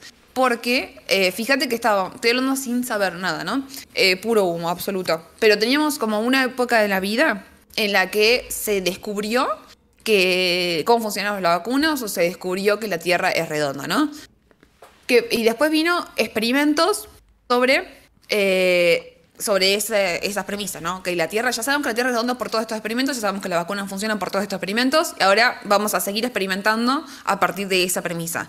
Y estamos ahora, en esta instancia de la vida, en un estadio donde nos llegó como esto es así porque sí, o sea, nos llegó que la Tierra es plana porque yo lo digo, nos llegó que las vacunas funcionan porque yo lo di- digo, eh, por cómo funciona el sistema educativo a nivel global, o sea, cómo nos educamos, cómo funciona la, la forma en la que aprendemos o en la que nos escolarizamos en general. Entonces, hoy, como estamos muy desconectados de esta primera instancia, Pero vos Eh, que antes era distinto realmente. O sea, las primeras vacunas, ¿no? Tipo cuando se, se fue la guerra contra el polio, ponele. No sé si la gente estaba tan informada de cómo es que funcionaba la vacuna y creo que fue más un te voy a vacunar porque te voy a vacunar. obvio que sí, pero yo hablo como cuando ya se dijo, ok, se vio, ok, la vacuna del polio refunciona. Eh, Claro. cuando yo ya- cuando- y empezaron a hacer experimentos para otras vacunas, o sea, esta instancia intermedia, que es la, yo estimo que es la de nuestros padres, por ejemplo, ¿entendés? Eh, padres y abuelos son esta, esta generación intermedia. Abuelos podría ser la primera, en la que empiezan a hacer todos los descubrimientos científicos de esa índole. La Tierra es plana sabemos desde hace millones de años, millones, millones de años. Plana. La tierra Eh, plana, por- perdón. Porque ella es la segunda vez que lo dijo es- y dije. O sea, No vamos a juzgarla, mentira, si la vamos a juzgar un montón, no la vamos a discriminar por esto. claro. O Le sí, queremos igual. por favor, discriminemos. no, no, acá aceptamos cualquier cosa. Cualquier Eh, la jugamos en silencio. Aceptamos terraplanistas, aceptamos tucumanos, o sea, como que la verdad es. Escucha, entonces, este, mm, lo que yo digo es que obviamente que al principio, no sé si se ponía en duda, pero por lo menos era como, capaz que no específicamente con las vacunas, pero sí a lo mejor con otras cosas que se descreía o se tenía miedo o lo que sea. Eh, ahora no se me ocurre ninguna idea, pero hay como un montón de ejemplos de, de, mm, de personas que le tenían miedo a un avance X científico diciendo que iba a venir el fin del mundo y tal, eh, y después se normalizaba el uso. Totalmente, creo que, que con cada avance científico pasa lo mismo, no, no solo a nivel de esto va a traer la destrucción del mundo, a, a nivel tipo eh, nos va a matar a todos, sino también como muerte cultural. ¿no? Cuando aparece la televisión en su momento, era tipo esto va a matar a los libros, o esto va a matar eh, la, la pantalla del cine, como que cada avance era tipo esto que crearon esos monstruos horribles va o a destruirnos como sociedad cultural o como ser humano biológico. Como que De yo hombre, creo es que siempre hubo eso. Claro. Eh, eso, bueno, pero una vez superada esa etapa, una vez que se instala, o sea, siento como que nos alejamos mucho de los orígenes y por eso también hoy nos permitimos volver un paso atrás y decir, che, descreo todo esto que se había afirmado acá, porque no entiendo cómo sucedió. No sé cómo realmente se sacó esta conclusión, porque a mí me explicaron por qué sí. Me, entiendo, como que a mí me dieron un libro, me dijeron la Tierra es redonda porque Galileo una vez la flashó y listo, ¿entendés? O sea, obviamente Galileo no fue la primera persona en afirmarlo, ¿no? Pero, mm, pero creo que es Galileo, ahora empiezo a dudar de mí misma. Pero, Galileo, Galilei. Copérnico, no, Copérnico es del Sol. Que dice Sí, que a, mí se me mezclan los dos ahí, están dando Bueno. en Da Vinci. ¿verdad? puro humo, puro humo acá. Me clava vos Da Vinci, nada que- Da Vinci, claro, El del claro. código, ¿no era el del código? Sí, sí. O sea, Estaba ahí metido haciendo esas cosas. Claro, nada, entonces eso me puse a pensar en que, y esa era la cuestión de la educación, que no tiene nada que ver con los colegios per se, sino como en que hoy nos podemos poner en duda el... Podemos, podemos darnos lujo de ponernos en duda, de poner en duda un montón de cosas que ya estaban afirmadas y se- ya se creían y ya las sosteníamos, porque nunca entendimos el porqué de las cosas. Y de ahí viene en realidad mi pregunta es, o sea, si me parece que algo inherente de nosotros mismos es entender algunos porqueses. No digo que todos, pero creo que como sociedad nos organizamos por responder porqués, en general. Eh, y cuando se pierde eso es cuando para mí empezamos a transgredir las normas. La existencia de normas se basa en responder porqués, ¿no? O estoy devariando una banda. un poco sí, pero. Un poco y un poco puede ser, me parece. Pero bueno, bueno, no, Eh. eso es lo que yo decía. Yo le dije que no, no iba. Se auto boicotea, No, no, no, lo deja ni responder y es como que. Nada, ya- ya lo tiró abajo, ya empezó Chau, a pegar. mi casa. O sea, Quería hablar de esto, me escucharon y ya vamos a hablar de otra cosa porque no me importa lo que piensen. Y nos rimos. Eh, no, me parece que, que- que es interesante. Yo creo que el hecho de cuestionar todo es una política totalmente válida y que está piola hacerlo, sobre todo cuando ya te, lo dan así en bandeja, es tipo, te vas a tragar todo esto porque viene de generación en generación así. No me parece mal. Lo que sí tal vez se, se vuelve complicado cuando eh, el hecho de que vos lo cuestiones pone en cierto riesgo ciertas cosas, ¿no? Vo- Voy a ir a un punto medio extremo, tal vez. Toda la cuestión de los antivacunas que dicen no, no hay que vacunarse porque no sé qué cosa. Y tal vez ese hecho yo no estoy ni a favor ni en contra, no sé qué carajo, vacúnense, no me rompan las pelotas. Eh, pero el hecho de que te digan no, no me quiero vacunar y que tal vez eso sí pone en riesgo a toda una cantidad de personas que tal vez no pueden vacunarse y se rompe el esquema de vacunación o que rompen la, la protección que tiene de ganado o todas esas cosas que claramente estoy tirando conceptos al azar que no sé qué significan. Eh, En esta pandemia nos volvimos todos un poco expertos, así que no te sientas culpable. Sí, y, y también creo que, que el argentino promedio es experto en casi todo y dice boludeces y yo... Opinólogo y- por excelencia. Totalmente, y los porteños mucho más todavía, y como ya fue aclarado en la última vez, yo soy porteño pura cepa, así que soy mucho mejor que ustedes. Eh, pero... Que Me preguntaba si, si eso, es- como que siempre sostenemos que, sí, que es muy del argentino decir esto, ¿no? O lo otro. ¿No les pasa que, que me parece que todas las, todas las comunidades piensan lo mismo? O sea, todas las personas piensan que, que es muy de suyo hablar sin saber, por ejemplo. No sé, puede ser. Eh, yo creo que hay una. Yo creo que hay una Dale. idiosincrasia del porteño que realmente es así, que nosotros nos... y Me, me adjudico porteño porque si bien soy no soy de Capital Federal, o sea, porteño para mí es todo el que vive ahí a- a- a- y alrededores. Eh, alrededores. alrededores, sí, por más que no me gusta que me digan porteño. eh, eh, pero, pero cuando voy al, al- al interior, eh, me dicen el porteño, el porteño, ¿viste? Como que soy el... i- pero bueno, cuestión, me olvidé lo que estaba por decir. Ah, no, que hay una idiosincrasia así de, de que somos de determinada manera y que creo que está basada tipo en un estereotipo, obviamente, porque todo, na- las cuestiones particulares en estos casos no se toman, pero en líneas generales creo que tenemos cierta cultura de ser de determinada manera o que, no sé, estamos habilitados para opinar de todo y está todo re bien, que creo que en otros países se puede llegar a dar, obviamente, porque no es eh, una cuestión inherente, lo aprendí, inherente del porteño, porque todo el mundo puede hablar, pero sí, creo que hay una cuestión ahí de, de que queremos opinar de todo y esas cosas, es como... Pero... Y opinar sin saber, Opinar sin tipo, porque uno sí sabe, bueno, sí opinar lo que te cante el traste, pero nosotros vamos por todo, es tipo, no sé de qué carajo me estás hablando, no sé qué es lo que estás operando, pero yo lo voy a hacer mucho mejor que vos y empujás al médico, agarrás el bisturí y le sacaste la rótula. La verdad que, que me parece algo eh, que me genera un cierto tipo de orgullo, los pelotudos que podemos llegar a hacer. Bueno, se- A- se- hablar sin saber, lo, lo convertimos en, en- en un arte. Eh, de hecho, se puede ver en las redes sociales, o sea, la gente opina eh, sin ningún tipo de filtro. Bueno, sobre, sobre todo porque mucha gente no tiene ni fotos. o li- de hecho- de hecho, hay gente que tiene fotos todo y opina.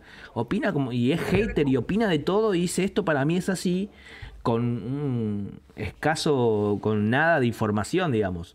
Y un poco Sí. relacionado con esto, con, con lo de...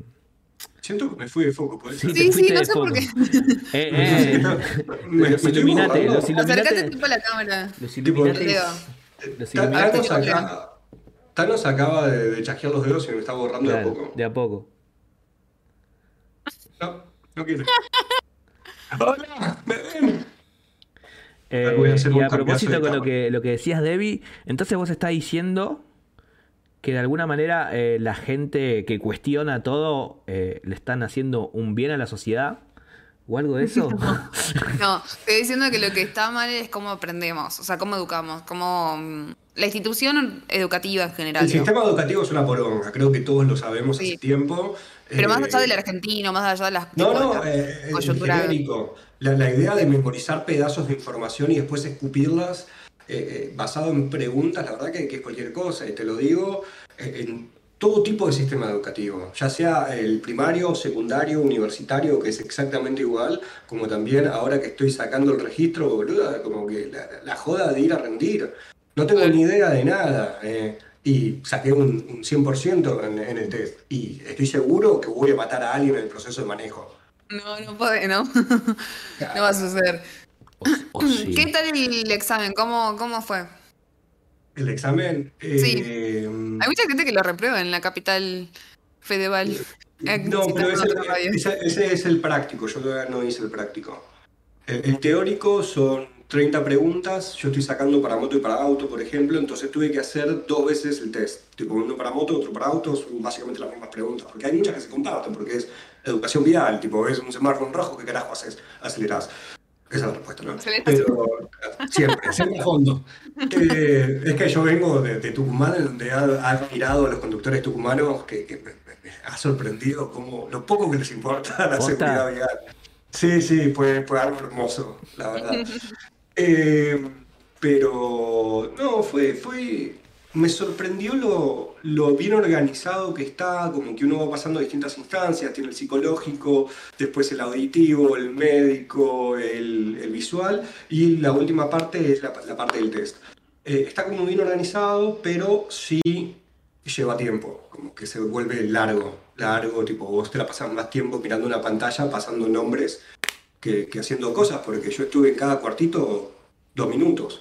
Claro, Eh, claro. es espera partes. Recuerdo que el trámite es todo- te, te lleva todo, todo en un momento, pero tenés que ir de acá, primero acá, después allá, después acá. Claro. O sea, vos llegás y tenés la pantalla que te dice Lucas Ders, eh, no sé, oficina 1, visual. Y vos vas, el visual, después volvés a- a- al sector general y te quedas así esperando hasta que te vuelven a aparecer tu nombre y te manda a otra oficina. Y vas ahí como rebotando a distintas oficinas, vas haciendo todo, pero posta. Menos de dos minutos por oficina, excepto el teórico que, que sí te lleva un poquito más porque son 30 preguntas. Pero el tiempo de ir oficina a una oficina fue eterno. No, no sé, tal, tal vez porque hay una persona para cada cosa. Eh, Puede ser. Sí, espera, eh, ¿vos sabías manejar? ¿Aprendiste hace poco? Yo aprendí cuando tenía 17 años en Pinamar, pero nunca saqué el registro. Y ahora siento que tal vez, no, no tengo auto, no tengo un carajo, pero creo que siempre está bueno eh, saber, ¿no? Como que tener las herramientas por cualquier cosa. Tengo que agarrar un auto, está bueno poder hacerlo de ser Sí. necesario. Y, y también la idea de poder, no sé, viajar a otro lado, recorrer Argentina y viajar, no sé, a Bariloche y poder alquilar un auto y tomarme el palio y recorrer parece algo buenísimo y es algo que, que- creo que está bueno poder hacer con un registro, ¿no? Puedo hacerlo sin registro, tal vez. Eh, no, porque no te van a alquilar el auto, si no te, si no te Bueno, van a eso- Uno siempre se puede robar un auto, boludo, no empecé. No. Cuando estás de vacaciones, no. Es verdad, es El verdad. re- el Solo- resto del Solo año se roba cuando se labura. Claro, el resto del año está todo bien, pero vacaciones es un problema más. eh, mirá, yo. eh, a mí se me venció el registro.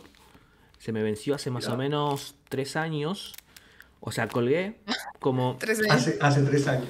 Sí, o sea, yo tenía el registro lo más bien, tenía, viste que hice cinco años y la verdad es que un día dije, che, ¿cuánto tiempo pasó de que tuve el registro? Y ya había pasado bastante tiempo.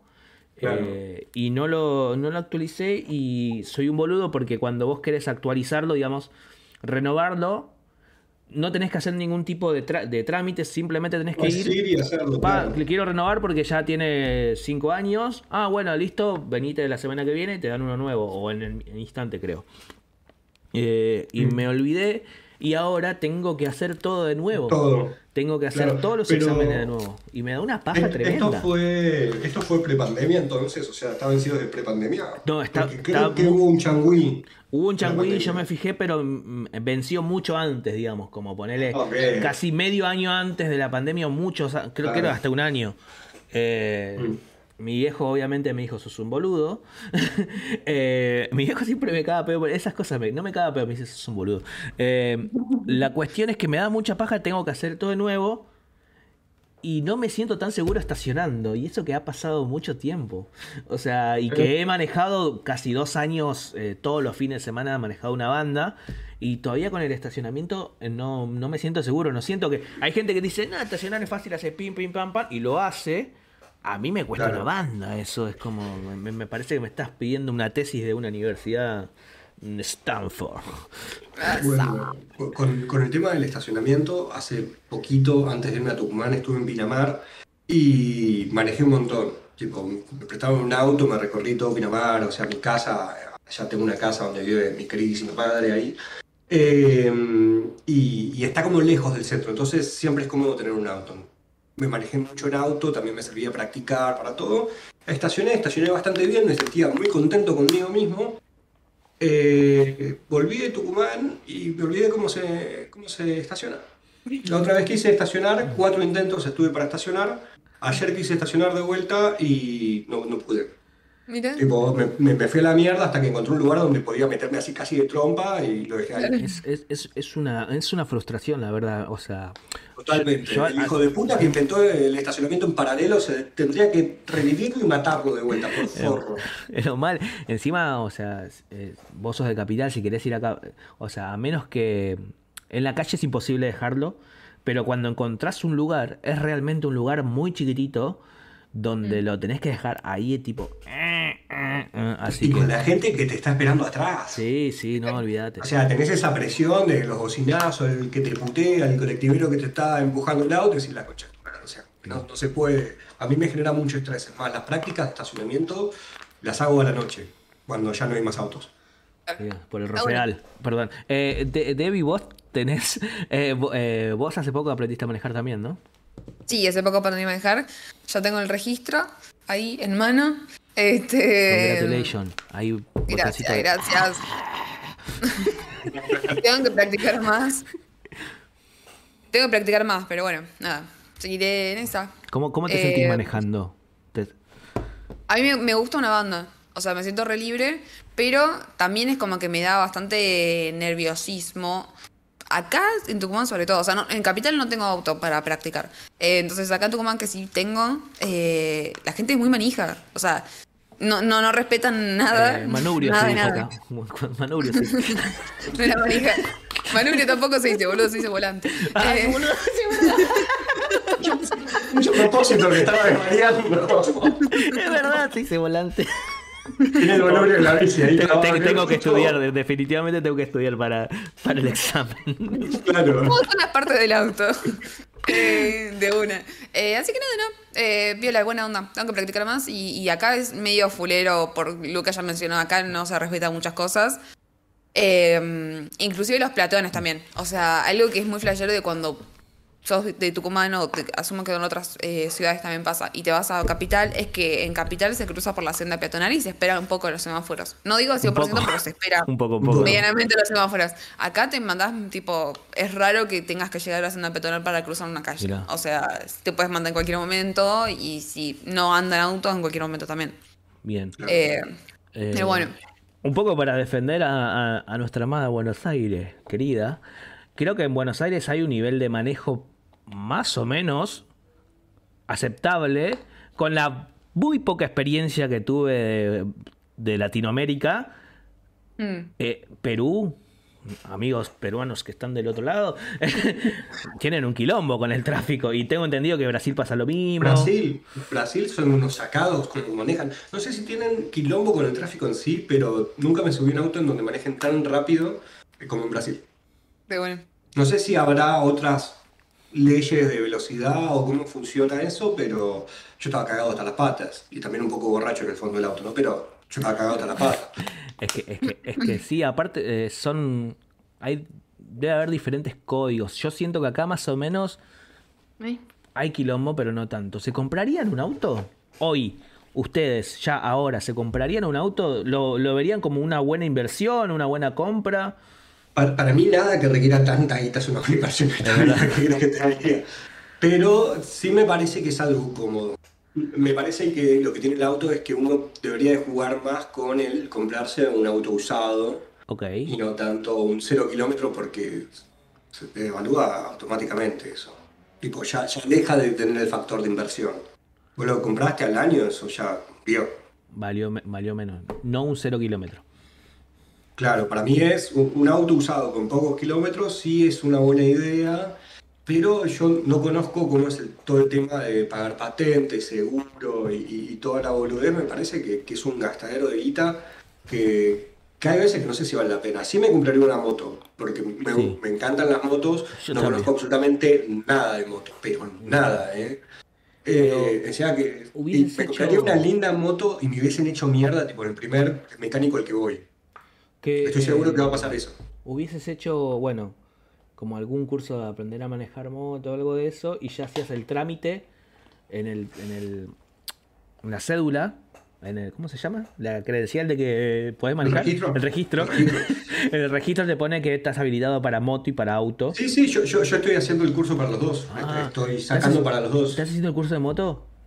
De... No hice curso de moto, mi hermana me presta su moto y me enseña, Oh. me enseñó más o menos a, a manejar. Y algo que me pasó fue que, eh, supongo, yo toda la vida ando en bicicleta. Y no sé si fue por eso mismo, por la experiencia de la bici, que la moto la sentí súper natural. Me subí y fue tipo, sí, es una bici que va a los pedos.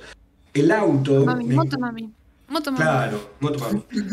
Eh, el auto me cuesta un huevo, como que todo el tiempo estoy pensando en, en lo que tengo que hacer, tengo que estar pendiente de todo, como que me, me- me genera muchísima más ansiedad el auto y la moto ya como que vos ves, tipo, sí, y me voy a la mierda con la moto.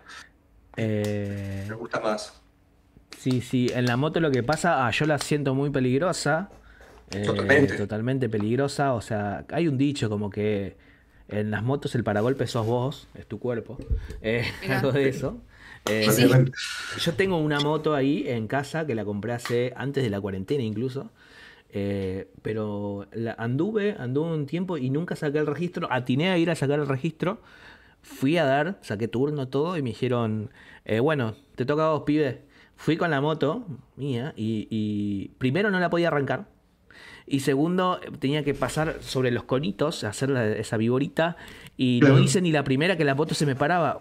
Y con razón, porque no, no había pasado ni, no sé, ni una semana de tener la moto y no sabía manejar moto de antes. Claro. Y fui como, eh, como kamikaze, A cara de perro. a cara de perro. Y dije, ah, me va a ir bien porque cuando yo compré la moto, no sabía andar en moto, como ya les dije. La compré y dije, ok, ¿y ahora cómo la hago para llegar hasta mi casa? Claro, la llevaste andando. Y la llevé andando. Y ahí aprendí a andar en moto, tipo, apenas la compré. Porque fui con un amigo y me dijo, me dijo, bueno, vamos. Y yo dije, no sé andar en moto. O sea, y ahí aprendí yendo desde, o sea, Capital. eh, ¿Cómo se llama el lugar? Un lugar? No, bueno, un lugar de Capital, no me acuerdo. Hasta Lomas de Zamora. No sé cómo hice. En fin. La lógica, boludo. O sea, no sé cómo hice. No, no sé si quiero apoyar este tipo de conducta, pero, pero me parece fantástico. No, no, no sé cómo hice andando. No sé andar en moto y me recorrí medio capital hasta no me Zamora andando en moto. Ni, o sea, yo todavía no, no sé, no sé, men- no sé cómo hice. David, Pero aprendí ¿eh? a aprenderla, aprendiste después a aprender la moto. No, sí, a ver, después, después de que yo di el registro, eh, no es No sé, que. te, abrazaron, te dijeron sorry, hermano. No, pasar. eh, no, eh, o sea, me sentí un poco mal porque había unos rancios detrás de mí, es como que decían, eh, como que escuché un poco como, de hecho mi amigo me contó que también me, me, me acompañó como decían, este que viene a dar el registro y no sabe manejar moto. Y es como que me, hizo sentir como, como, un poco de vergüenza ajena. no, de vergüenza ajena no, de vergüenza propia. vergüenza, propia. no era vergüenza ajena. Eh, primero vergüenza ajena porque ¿qué tenés que opinar, loco? O sea, la concha de tu madre. Pero después vergüenza mía porque dije, en realidad tenían razón. O sea, eh, hice perder el tiempo a gente, digamos, eh, y con algo que no fui tan seguro. pero después seguí andando en moto y después ya creo que, a ver, me sale a andar pero todavía no me sale el zigzag. Es algo muy difícil. La moto que tengo es como bastante robusta, es medio chopera. Y es como. No es tan fácil hacerlo así. Y no, no te pueden prestar una motito más tranca para sacar Estaba pensando eso, una especie de scooter. Una especie de scooter a 150, porque mi moto es 150. Y como un scooter 150 para hacer eso. Pero. O de última es practicar mucho hasta lo que dé, hasta que me sienta muy seguro, sacar el turno que creo que eso es lo que va a pasar. Pasa que la moto está de mis viejos y me da un poco de paja, digamos, sacarla. Pero bueno, lo tengo que hacer porque tengo la moto ahí y la verdad es que estoy necesitando un medio de transporte porque no me, no me molesta para nada viajar en colectivo, me molesta un poco esperar el colectivo. O sea, eh, si, el, si, si, el colectivo, eh, si el colectivo estuviera ahí cuando yo voy a la parada, igual ahí, digo, aplicaciones que hay te aplicaciones, dicen cuándo va a estar, ¿viste? Pero no sé. Sí, pero hay veces que te tenés que ir de donde carajo estás. O sea, qué sé yo, estás hace 10 horas en la casa de alguien y estás, uh, no, tengo que esperar 45 minutos más que venga el colectivo, yo te echo patadas. Pero sí, sí, y es como, me parece una recontra picardía tener un vehículo ahí y no usarlo. Bueno, leo un poco lo que dice la gente. Em, dice, Dublín 1993, Buenos Aires o Argentina en particular. No sé qué les haber referido. Eh, sobre manejar, supongo. Ah, sobre manejar bien, es verdad. No, Buenos Aires maneja bien, el resto de la Argentina no, no, puedo afirmar lo mismo. Eh, después dice, Julián Moralito dice, el examen de conducir que me hicieron fue ir a comprar facturas con el agente de tránsito. Espectacular. El agente le hizo muy, muy bien. Me parece algo fantástico. Ahí necesito saber si te convidó alguna media luna. Claro. Para nada, para nada vigilante. Eh, pero necesito saber, o otra vez te hizo tipo, no, vamos y ya está, gracias por la factura y se fue. Bueno, me pasó algo parecido con el loco que me enseñaba a manejar, que Debbie tuvo al mismo persona, a Facundo. A mí me hizo ir a comprarle un foquito para el auto. O sea, ese fue. A mí me hizo comprarle puchos. Claro. Yo me aprovechaba y te decía, bueno, ya que estás, yo ven para acá, para allá, para allá. Eh, eh, eh, éramos como el chofer privado del loco. Pero para mí yo creo que a, nivel didáctica estaba bueno porque tenías un propósito, digamos. Más o menos, porque si vos me decís... Claro, si vos me decís, bueno, vamos a tal lugar y seguimos, pensá que son 40 minutos que, era de clase. Y si 10 minutos se las queda adentro el pelotudo hablando con el mecánico para que venderle un foquito, me estás cagando 10 minutos de mi ah. tiempo. Exacto. Que yo pagué. Porque no es que después se estiraba 10 minutos para ya clase las pelotas, todos al lugar. Sí, capaz que el flaco debe decir, eh, ah, este va a aprender enseguida, esto, esto va a aprender. Eh, me, parece que él no, no, era muy criterioso en nada, de nada. Era una persona mágica, como las hay en este mundo. Es mi opinión, no, sé qué piensa de él. Sí, sí, sí, sí. Muy buen sujeto. Agradable para encontrártelo, no sé. Para que sea muchos años de docencia, muchos años de docencia, hay que tomarse vacaciones, capaz. Pero bueno. Nos está escuchando, eh, tenemos línea directa con él. Ah, no mentira. Con el Facu. pensando que sí. No sé ni cómo se llama el apellido. Eh, después dice. Mejor no, no hay ¿Qué? No hay que dar apellidos acá. Jamás. No. W993 dice, jajaja, ja, ja, ¿quién te lo hizo? ¿Tu papá? Tu, papá. Pensamos lo mismo. Hay un nivel de conexión místico acá que me parece basta. Pensamos lo mismo. Reggaetón viejo, reggaetón viejo viene, se mete. eh, o era cumbia, no me acuerdo. Eh, dis- no sé, Isa, ¿vos dijiste algo de tu papá? No, no me ¿De qué te acuerdo, no me acuerdo. No sé si está hablando de la gente anterior, manejo. No, no, bueno. Y después dice, Julián Manolito fue en un pueblo de Salta, el que lo hicieron ir a comprar facturas. Me parece Claro. que... mm, Muy bien, muy bien por, por el pueblo salteño, la gente de, de tránsito salteña que lo hizo ir a comprar media luna. ¿Vos qué tuviste que comprar, Debbie? ¿Una humita, el registro, eh, unas empanadas, un guiso? Nada, nada. Eh, la dignidad.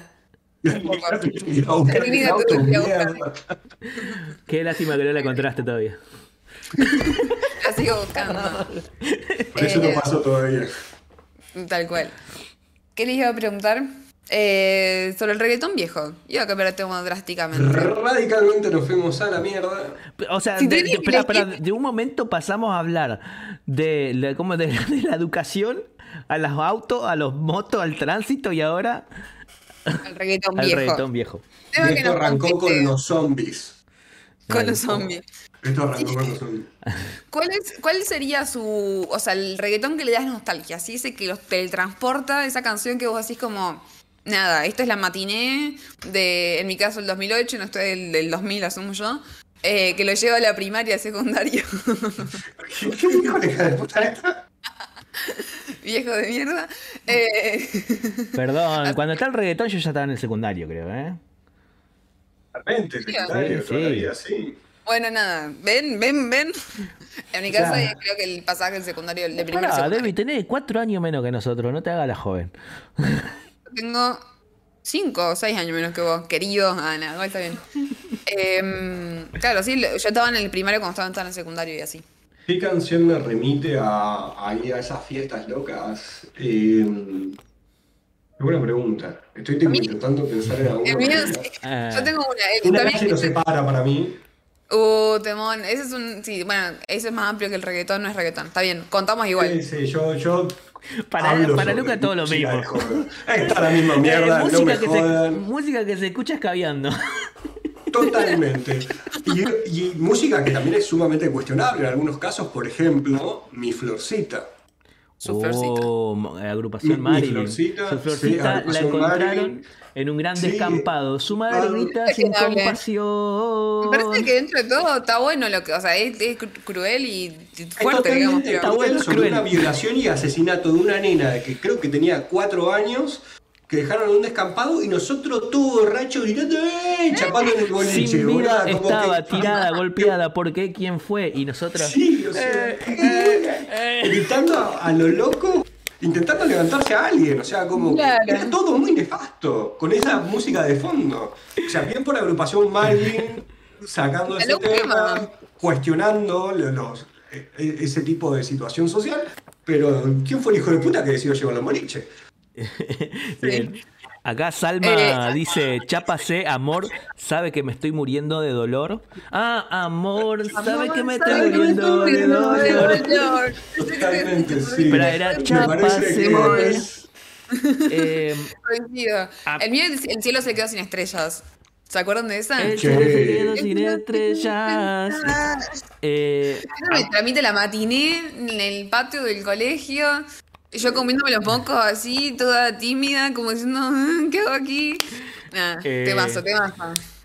Mira, eh, ese tema lo tengo más presente como su versión cumbia, porque viste que salía un tema de reggaetón, o de hecho muchas veces, mm, mm, muchos temas de cumbia, del cumbietón, que era el original, ¿se acuerdan? El original. ¿Cumbia, cumbia, qué? cumbia cumbietón. O sea, el, el reggaetón lle- llegó primero acá a Argentina como cumbietón, porque el reggaetón no había llegado del todo. Y como que estaba agrupas, eh, original y un montón de temas de cumbia también, como que se los robaban. Total, acá todavía no había llegado el reggaetón, después llegó el reggaetón, obviamente. Eh, en fin, pero eh, me acuerdo que me gustaba mucho, no sé si me gustaba, pero escuchaba mucho Wisin y Yandel. eh, Sí. Esos temas Rakata, Rakata, que Rakata, sí. Está, está Eh. hablando de la fafafa, por supuesto. Eh, el raquetazo, ¿no? Ah, el raquetazo. No lo había pensado. El racatá. puede ser, sí, se hablaban todos esos temas. Y después me acuerdo mucho de un tema que era de Don Omar con como con el de aventura, Aventura. que era que salí con, salí con tu mujer.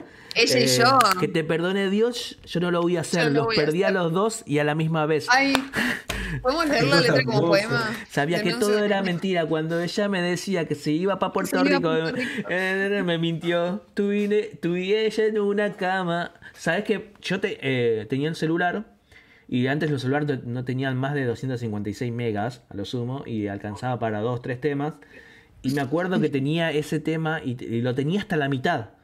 Y yo escuchaba ese tema hasta la mitad y después Claro. ¿Qué pasaba? me pasaba. Que Eh, podían, claro. Pero después, bueno, gasolina, eh, que creo que fue el Sí, primero que llegó. gasolina.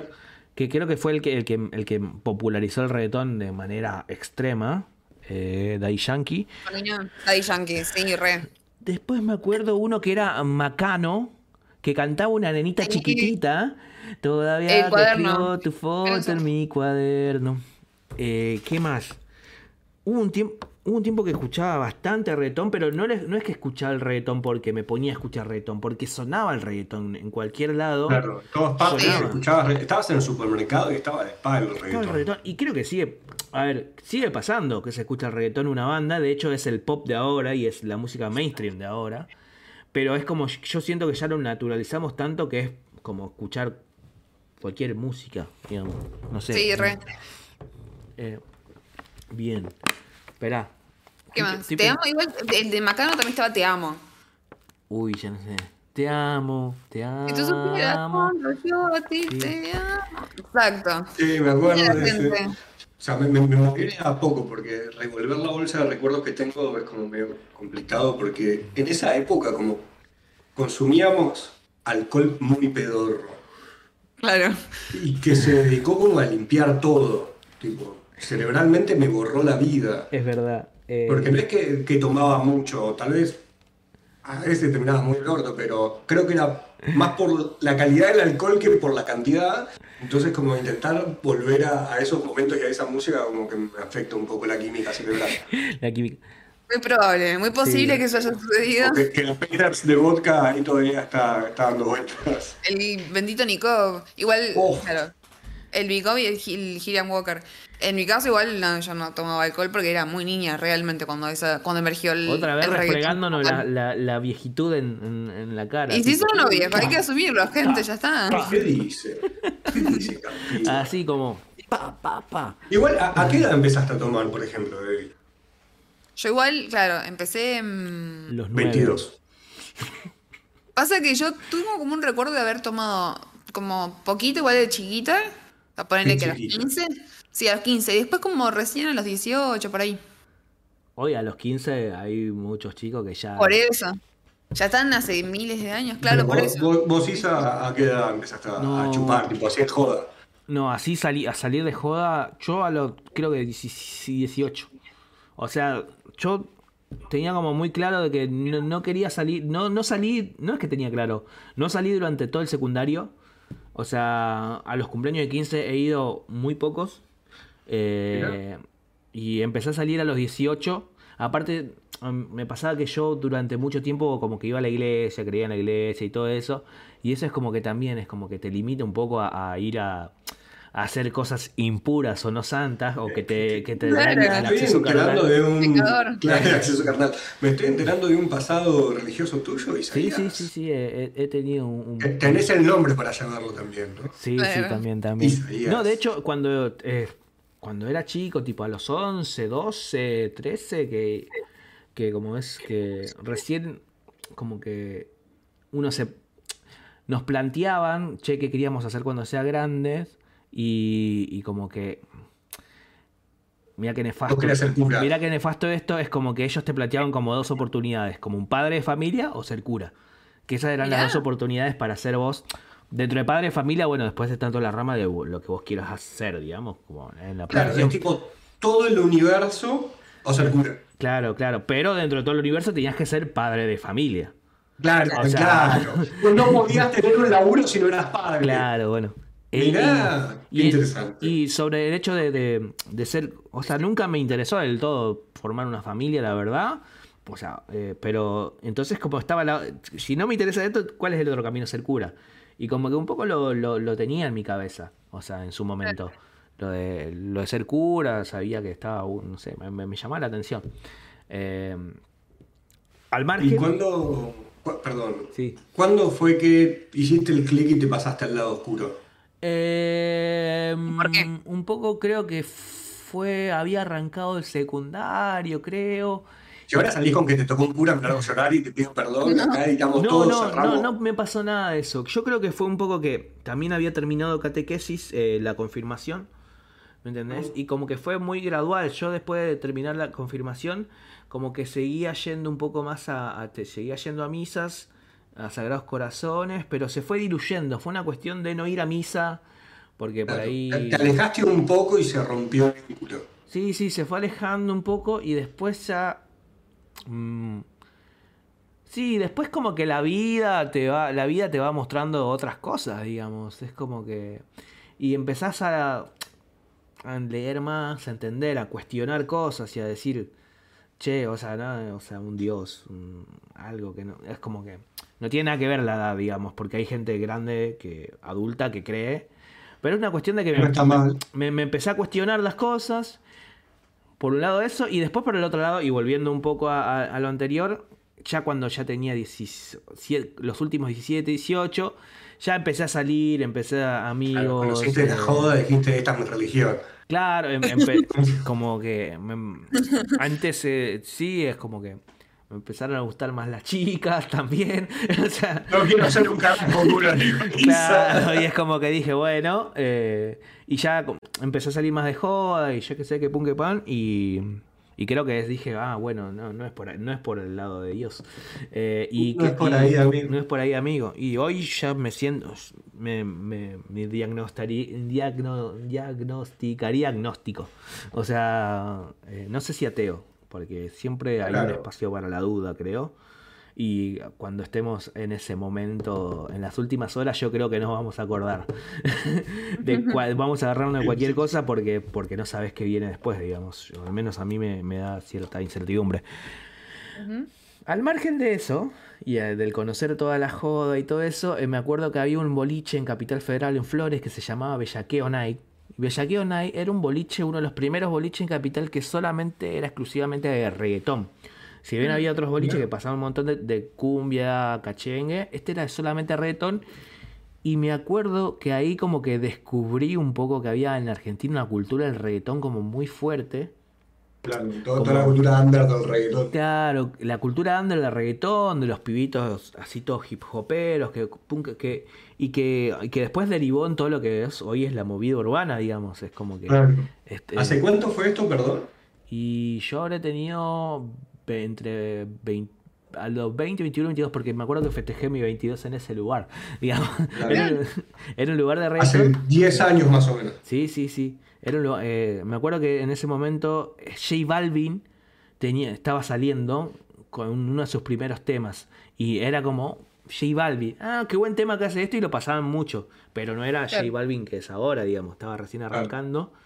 Y me acuerdo de algo que decías, Lucas, es de la jarra y que vendían una jarra súper loca donde era una cosa así. Y me acuerdo que, no sé, que estaba muy barato. Estaba muy barato en ese momento. Poner 30 mangos, 30 pesos argentinos. ¿Jarra de qué? Era una jarra que adentro tenía sidra. Y tenía. Y te- después tenía vodka. Y tenía gaseosa. Y tenía otros alcoholes que ya no me acuerdo. Pero era una mezcla puede toda. ser, pero claro, puede ser, porque me acabas de remitir a, a mi viaje de Bariloche, en donde ahí te, te ponían en una frapera, tipo todos culitos de bebidas que habían sobrado, te lo mandaban No, ahí, te lo no, y te decían, toma. Eso ya es Era un horror, era un, era un horror y te salía 5 pesos, porque era el loco juntando vasos y te los iba tirando delante tuyo. No, no es que lo hacían por detrás de barra, no es que era todo, todo por abajo y vos no te enterabas. Todo el mundo lo sabía y sabías que estabas pagando 5 pesos para agarrarte un Eh, montón de enfermedades. Eso es una asquerosidad. Eso es una asquerosidad. Era nefasto, era nefasto, pero bueno, eh, no sé cómo estará ahora. Sí, pasaba mucho. Bariloche era para morir. Yo lo, lo, lo denominé como un, un viaje totalmente suicida ese, porque todas las noches era escabiar hasta morir y a la mañana yo me despertaba a las 7 de la mañana para ir a esquiar sin saber esquiar. Entonces Claro. como que, que era tipo, yo me voy a morir acá, ya sea Esquiviar. hipotermia Claro, esquiviar totalmente. me gusta el concepto. Era, o me voy a rom- morir rompiéndome la pierna de hipotermia en algún lado, o eh, muerto en el boliche por tomar un balde místico. Está bien. Eh, me parece una asquerosidad igual Pero no era eso entonces. Eh, no, no, no, no. Era, era como un trago que ya tenía su receta, pero era una mezcla de un montón de cosas. Pero yo me acuerdo que, o sea, éramos tan pobres que yo juntaba monedas para ir a ese lugar y sabía que si yo tenía para la entrada, que era, no sé, eh, era muy barato, era 20, 30 pesos la entrada. Y, Y también se való todo un montón, ¿no? Claro, sí, obvio, no, no es que era barato. O sea, en ese- Y me acuerdo que juntaba monedas para más o menos tener un trago y juntábamos, hacíamos vaquita y comprábamos ese trago y comprábamos dos en la noche y ya estábamos del orto. De Claro. hecho, un amigo una vez desapareció y vino al otro día con un coso de enfermero. O sea, no de enfermero no, ¿cómo se llama cuando vos te internan?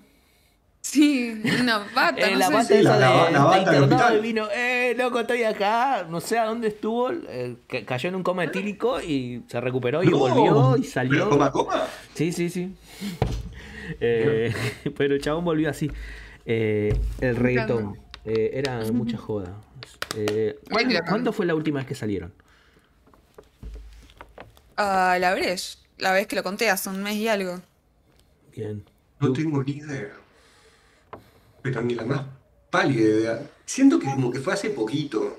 Que fui en boliche. ¿A un boliche? Sí. Tengo, No, no. tengo recuerdos medio confusos porque para mí ayer y 10 años atrás eh, ocupa el mismo lugar mismo. en mi cabeza, claro. Yo tengo una gran bolsa de recuerdos y yo meto la mano, saco y no sé si es algo actual, viejo o imaginado también. Eh, entonces como medio como que me caga eso, pero como que siento que fue hace poco.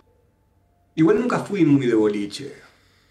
O sea, me, me- me gustaba el boliche porque me gustaba la música, me, me gustaba bailar, pero siempre fui pésimo en el chamullo, en el levante de boliche.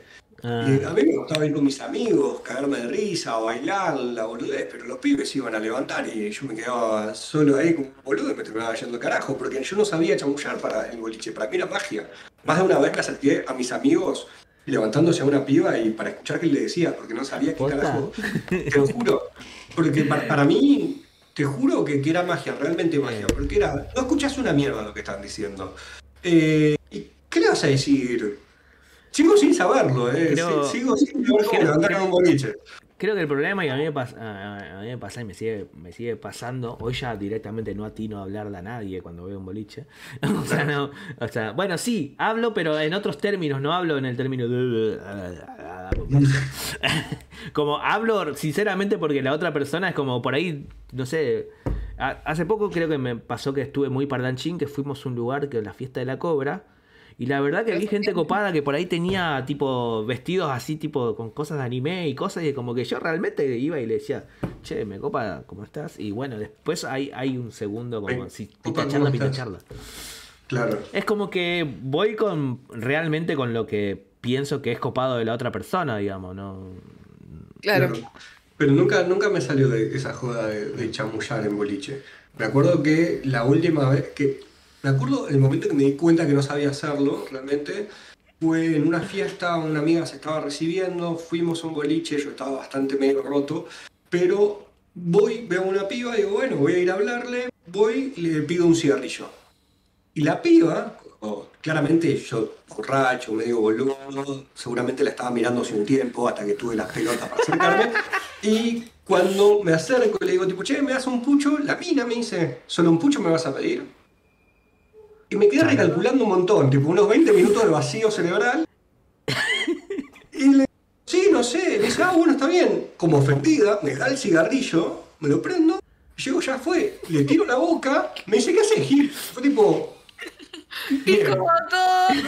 Yo para esto, no entiendo esto, no, No sé qué es lo que está pasando, no entendí un carajo y Es me di como- cuenta que soy pésimo, Pero boludo, en pasó- eso. fui- pasaste de 0 a 100 al, al toque. La, la, la Al chabona, toque, la al chabona toque. te, Hubo 20 minutos que me Claro. rompió porque no me esperaba esa respuesta. la pero- chabona te abrió la barrera, pero vos hiciste sea, claro.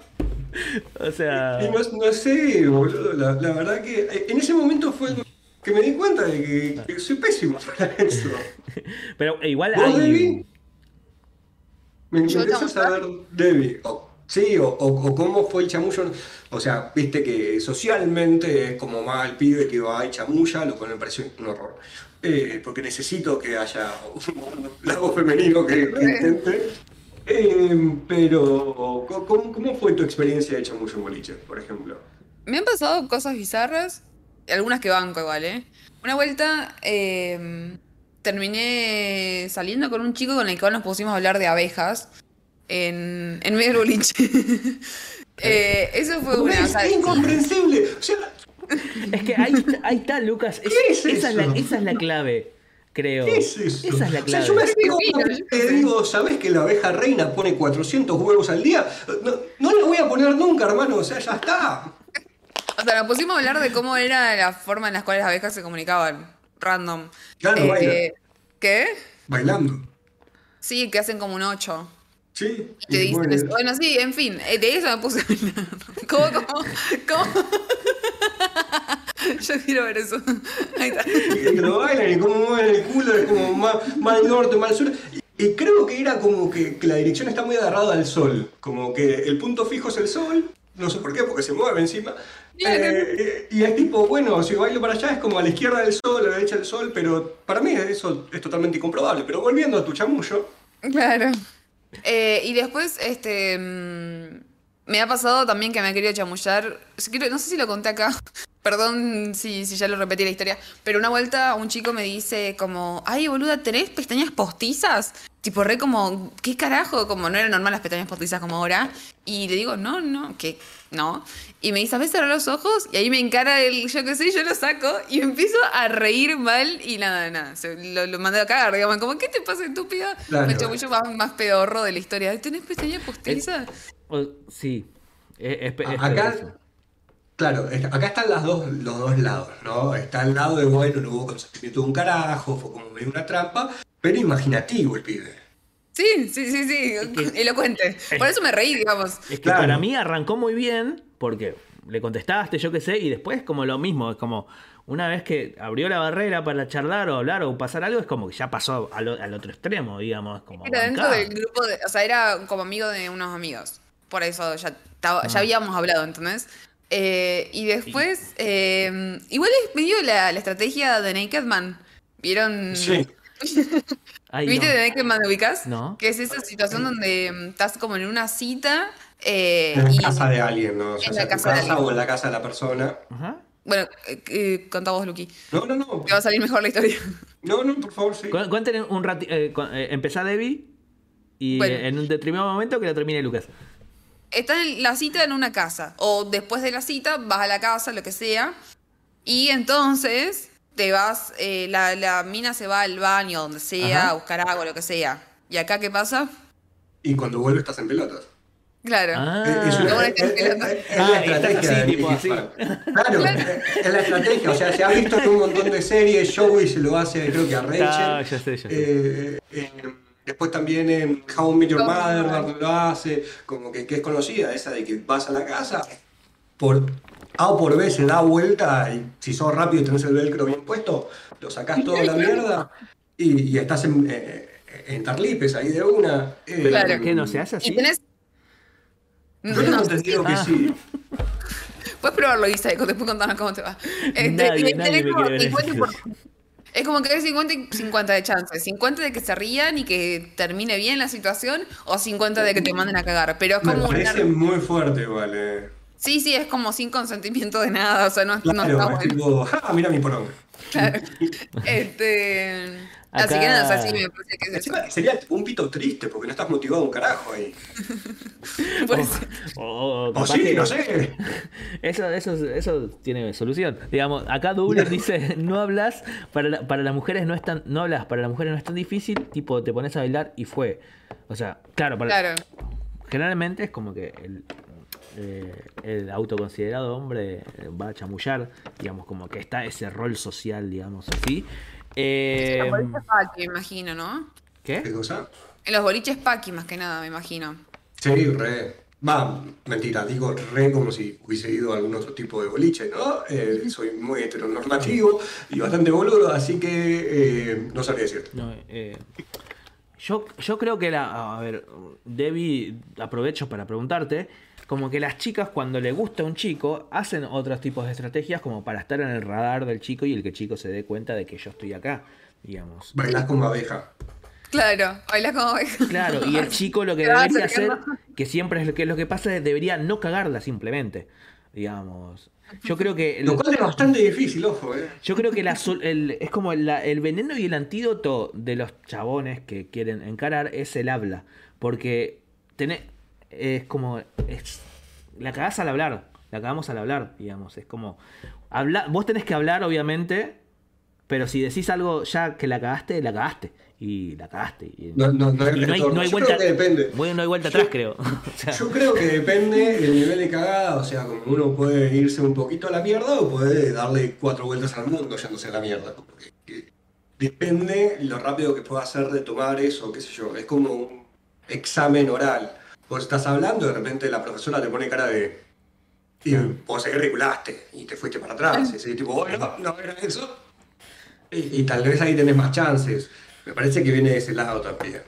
Sí, es un poco, creo que también leer, leer como la otra persona, eh, los gestos, cómo te está respondiendo a lo que estás diciendo, digamos, es eh, PNL, eh, ponele, Claro. ponele, o PNL, eh, O penes en él. PNL, pero cuestión, creo que nadie, va, hay gente que tiene la respuesta de cómo chamullar, de hecho, yo creo que es una cuestión muy, es po- podría ser hasta científica, digamos, eh, la- lo que es la seducción. Yo creo que hay gente que lo tiene simplemente que es como algo innato y le sale de manera natural y que simplemente pueden hacerlo de una manera fluida. Porque también considero que hay gente que sabe la técnica o tiene una estrategia más o menos y que es la que le funciona. Eh, yo no tengo ninguna. Está bien, eh. Pero ¿qué, qué- cuáles, ¿cuáles sospechamos que son los, eh, los puntos para que una persona sea seductora? O desde nuestro arquetipo de persona seductora, ¿cómo es una persona seductora? Y- O para ustedes, ¿qué les seduce a ustedes? No Chan. sé. Chan. O sea, claramente hablar de abejas, ¿entendés? O sea, yo voy de hablar de Totalmente. abejas. Ahí, ahí estamos viendo que, bueno, también es una cuestión de. No, a- no a todos nos seduce lo personal. mismo, digamos. o sea. No, por eso sí. A mí vienen con el chamullo estereotipado, me da fiaca, es como nada, nada. Eh, pero no sé, creo que depende mucho de la persona y también de los círculos en los que nos movemos, ¿no? Como qué esperar y cómo, cómo desenvolverse en esas situaciones. Porque, no sé, me imagino que en un boliche no sé, igual cambié. Por ejemplo, en la Bledge me pasó que no jodían nada. O sea, estaban las personas re en la suya, bailando, disfrutando de la música, eh, re tranquilos. Y, y nada, me parece que un poco están migrando todo hacia ahí, ¿no? Como a siento- poder ir a disfrutar. Siento- Porque antes era como Sí, obligatorio. sí, levante. Siento un poco lo mismo, ¿eh? Siento que como que están más... Viste que de hecho casi ba- bailan bastante pocos ahora siento. Como que hacen una rondita y bailan entre ellos así como... No es que hay una cuestión de bailemos los dos juntos pareja. Claro, se corta a bailar. Es como sí. bailan en grupo así, pam, bailan un poco, melean, tan, tan, y después igual desconozco cómo, cómo chamullan llegan los chicos ahora. Sé que hay ciertas dinámicas que no las conozco, que no sé, le preguntaría Sí. a mis primos. eh, pero sí, digamos, ¿no? es- obviamente las generaciones van cambiando. eh, Y ya hay boliches. Yo tengo que ir a boliches que son más 30 ya. Sí. Y ya es hora, sí. Me- parece que es un buen momento para empezar a migrar antes que te comas una denuncia penal. Claro. Ayer, ayer fui a un. A Un un boliche más 30. No, no, fue un. Fue un boliche. Pero fue, era como un bar boliche. Pero eh, había gente muy joven. Pero lo que. Estuve bastante apartado, estuve con mis amigos, tipo estábamos nosotros en nuestra rondita ahí jodiendo. Eh, compramos un champagne. Eso estuvo Ah, bueno. ¿no? Eh, lo pusimos, bueno, aparte no estaba barato, pero eh, no, a mí me sale muchas veces el generoso y esta vez dije, chicos, hagamos vaquita. pero dijimos, pero igual dijimos, viste, para cuando éramos chicos comprábamos champagne, o sea, cuando íbamos a joda comprábamos champagne, porque no estaba tan caro. Y dije, bueno, ahora que tenemos más o menos la misma edad, todo 30, laburamos, vamos a comprar un champagne. Uno solo, que, y lo Claro. escabiamos y estuvo bueno, pero lo que me sorprendió que era que la música que se escuchaba era guaracha. Pero no la, no la guaracha santiagueña. Ah, Eh, cu- ¿Escucharon el tema Pepas? Eh, ah, ta, ta. Todo, toda, la no- toda la noche fue ese- esa música. Toda la noche fue guaracha. O sea, e- ese tipo de guaracha.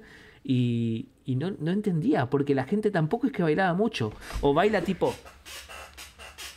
claro. Así es es como- difícil de bailar eso. Es como, es, ¿No? es como música electrónica. Me mata desenfocado, Lucas. Sí, sí, me, me estoy yendo. Eh, es como es como una música medio como no sé em, es como electrónica no no sé cómo explicarlo electrónica bailable pero eh, Es como urbana electrónica.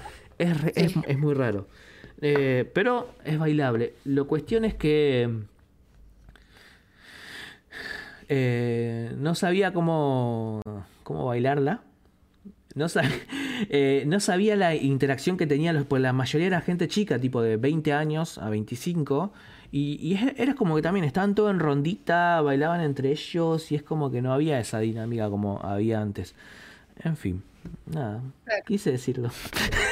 No, está bueno, está bueno. Es que creo que cambia bastante, está bueno eso igual. Eh, acá Dublín dice que en todos los boliches, eh, no es que es exclusivamente de boliche paqui, esta dinámica de, de las mujeres se ponen a bailar y se acercan. Eh, y que tampoco hay una técnica de seducción. Yo Yo, creo que yo cada creo, uno tiene la personal. sí. O sea, hay una estereotipada, tipo Barney Stinson, ¿entendés? Eh, yo, yo tengo una opinión formada de eso. A ver. Declaraciones No, serias. opinión formada, no es que la opinión sea formada, de, de formación, de que estoy formado, tengo una opinión hecha. Eh, y voy a ser 100% honesto acá, durante mucho tiempo, no mucho tiempo, eh, me metí en, en el, en el mundo de la seducción. Resulta que en Internet, como en Internet hay de todo, Es un mundo oscuro. Si estás buscando seducción en internet, puedes encontrar cosas que Claro. rozan la violación. Ahí vamos, ahí vamos. ahí vamos. En el mundo hay, hay como. mm, Si vos pones en YouTube cómo, cómo, cómo Cómo seducir, seducir. cómo chamullar, cómo hablar, te van a aparecer obviamente videos porque en YouTube hay de todos. ¿Bien? En su momento, cuando yo era joven, no tenía ni la más mínima idea de cómo hablar de las mujeres. Y tampoco es que tengo un grupo de. nu- Nunca tuve un grupo de amigos así como que. Eh, como empecé también a salir muy de grande, digamos, como no tenía mucha interacción y mis primos siempre fueron como más grandes, estuvieron en otra. Mi hijo nunca me habló de eso y de las charlas de los tíos era, eh, las mujeres, eh, todas las mujeres, eh, ponerla, concha, pudo. Bueno, que está bien. que está bien y me crié Está bien. así, yo me crié con esa, con, con eso, como que vos cogételas a todas, yo me crié con eso. Eh, no me explicaron cómo. O sea, te pusieron la meta. vos querés te la toma. ¿Cómo- y, pero ¿cómo hago? Bueno, está bien, quiero. Pero ¿cómo Claro, hago? O sea, compro. compro, la pero ¿cómo hago? Eh, y después te das cuenta que, eh, que no es tan así, que no es así, obviamente. Que cómo hablo. Y bueno, he puesto en YouTube y de un video lleva a la otra, el hiperlink. Y te das cuenta que ex- existió en su momento, hoy ya eh, creo que no existe tanto porque, digamos, hubo una desconstrucción también de un montón, de, en ese mundo también. Eh, hay, había foros, había gente, había libros, había Sí. exposiciones de gente hablando, gente no, de hombres hablando de cómo seducir a las mujeres. Y dentro de ese mundo había muchas técnicas y muchos pasos a seguir. Y hay un libro muy, digamos, que creo que es como el libro más famoso que se llama El Método, que lo escribió eh, Neil Strauss, que Neil Strauss era, es, es periodista de la Rolling Stone de Estados Unidos, eh, y el chabón se, le pasó lo mismo, como que quería, el chabón era periodista, es periodista, dijo, también tuvo la misma duda, che, ¿cómo hago para encararme mujeres así como personal? Y se dio cuenta de todo este mundo y empezó a meterse a nivel periodístico en esto. Y eh, se empezó a meter tanto que creó todo un personaje de él como un seductor. Y terminó aprendiendo seducción y terminó viviendo en la casa de un chabón que se llamaba Mystery, que dentro de ese mundo era todo un- una eminencia en la seducción. Y está todo el libro redactado, todo de. Es una novela explicando de cómo él em- empezó a ser un periodista así como. a pasar un chabón como. con aritos, con camisita, Claro. así tipo, saliendo con un montón de chicas, etcétera. Como una, una secta, algo así. Sí. Si Cuestiones- viene una casa, es una secta, sí. Cuestión vivían en una mansión, todo así tipo muy a lo Coscu. Cu- cuestiones. Coscu es una secta de seducción. Puede, puede ser. No. Es primero que seducen. Coscu, te quiero, eh, no, no. ¿Qué le iba a ver, no? Lo, eh, cuestión es que, bueno, eh, cuenta un poco todo eso y la verdad es que hay un montón de ese mundo, y pero cuando te, te das cuenta de todas las técnicas que hay, es como son muy superficiales, digamos. Son como Sí, muy banales, etcétera. Y, pero Porque que es para el ligue rápido. es, claro, es para el liga rápido y muy también muy yankee era, digamos. Mm. Muy yankee como la idiosincrasia yankee, que es otra manera. Digamos, creo que la, sí, sí, culturalmente cambia un montón de cosas. Pero más. Y la verdad que yo leí cosas de eso, leí libros de un montón de cosas y porque me interesó de repente. Después me, me empezó a interesar otras cosas como el lenguaje no verbal y otras cosas Mm. que está dentro de esto, pero lo que en líneas generales lo que todo libro te hacía entender es que, y es- parece una frase retrillada, que lo importante era la actitud que vos tenías en, en ese Claro. momento. Es tipo, la actitud ante la vida y la actitud, o sea, que no era una cuestión de ese momento, de cómo vas a encarar, sino que vos en tu vida en general tenés como cierta actitud que es seductora, digamos, que no tiene que ver con hablar de determinada manera, de decir, hola, soy Isaías. Sí, o, o hasta de verse de determinada manera, es como no importa, es ir con, con de una, así como confiado. Claro. con- Confiado con y, sí. y, y en líneas generales como tener como la como que tener una vida que esté como más o menos acorde a lo que vos pensás y a tus ideales y que tengas objetivos y como que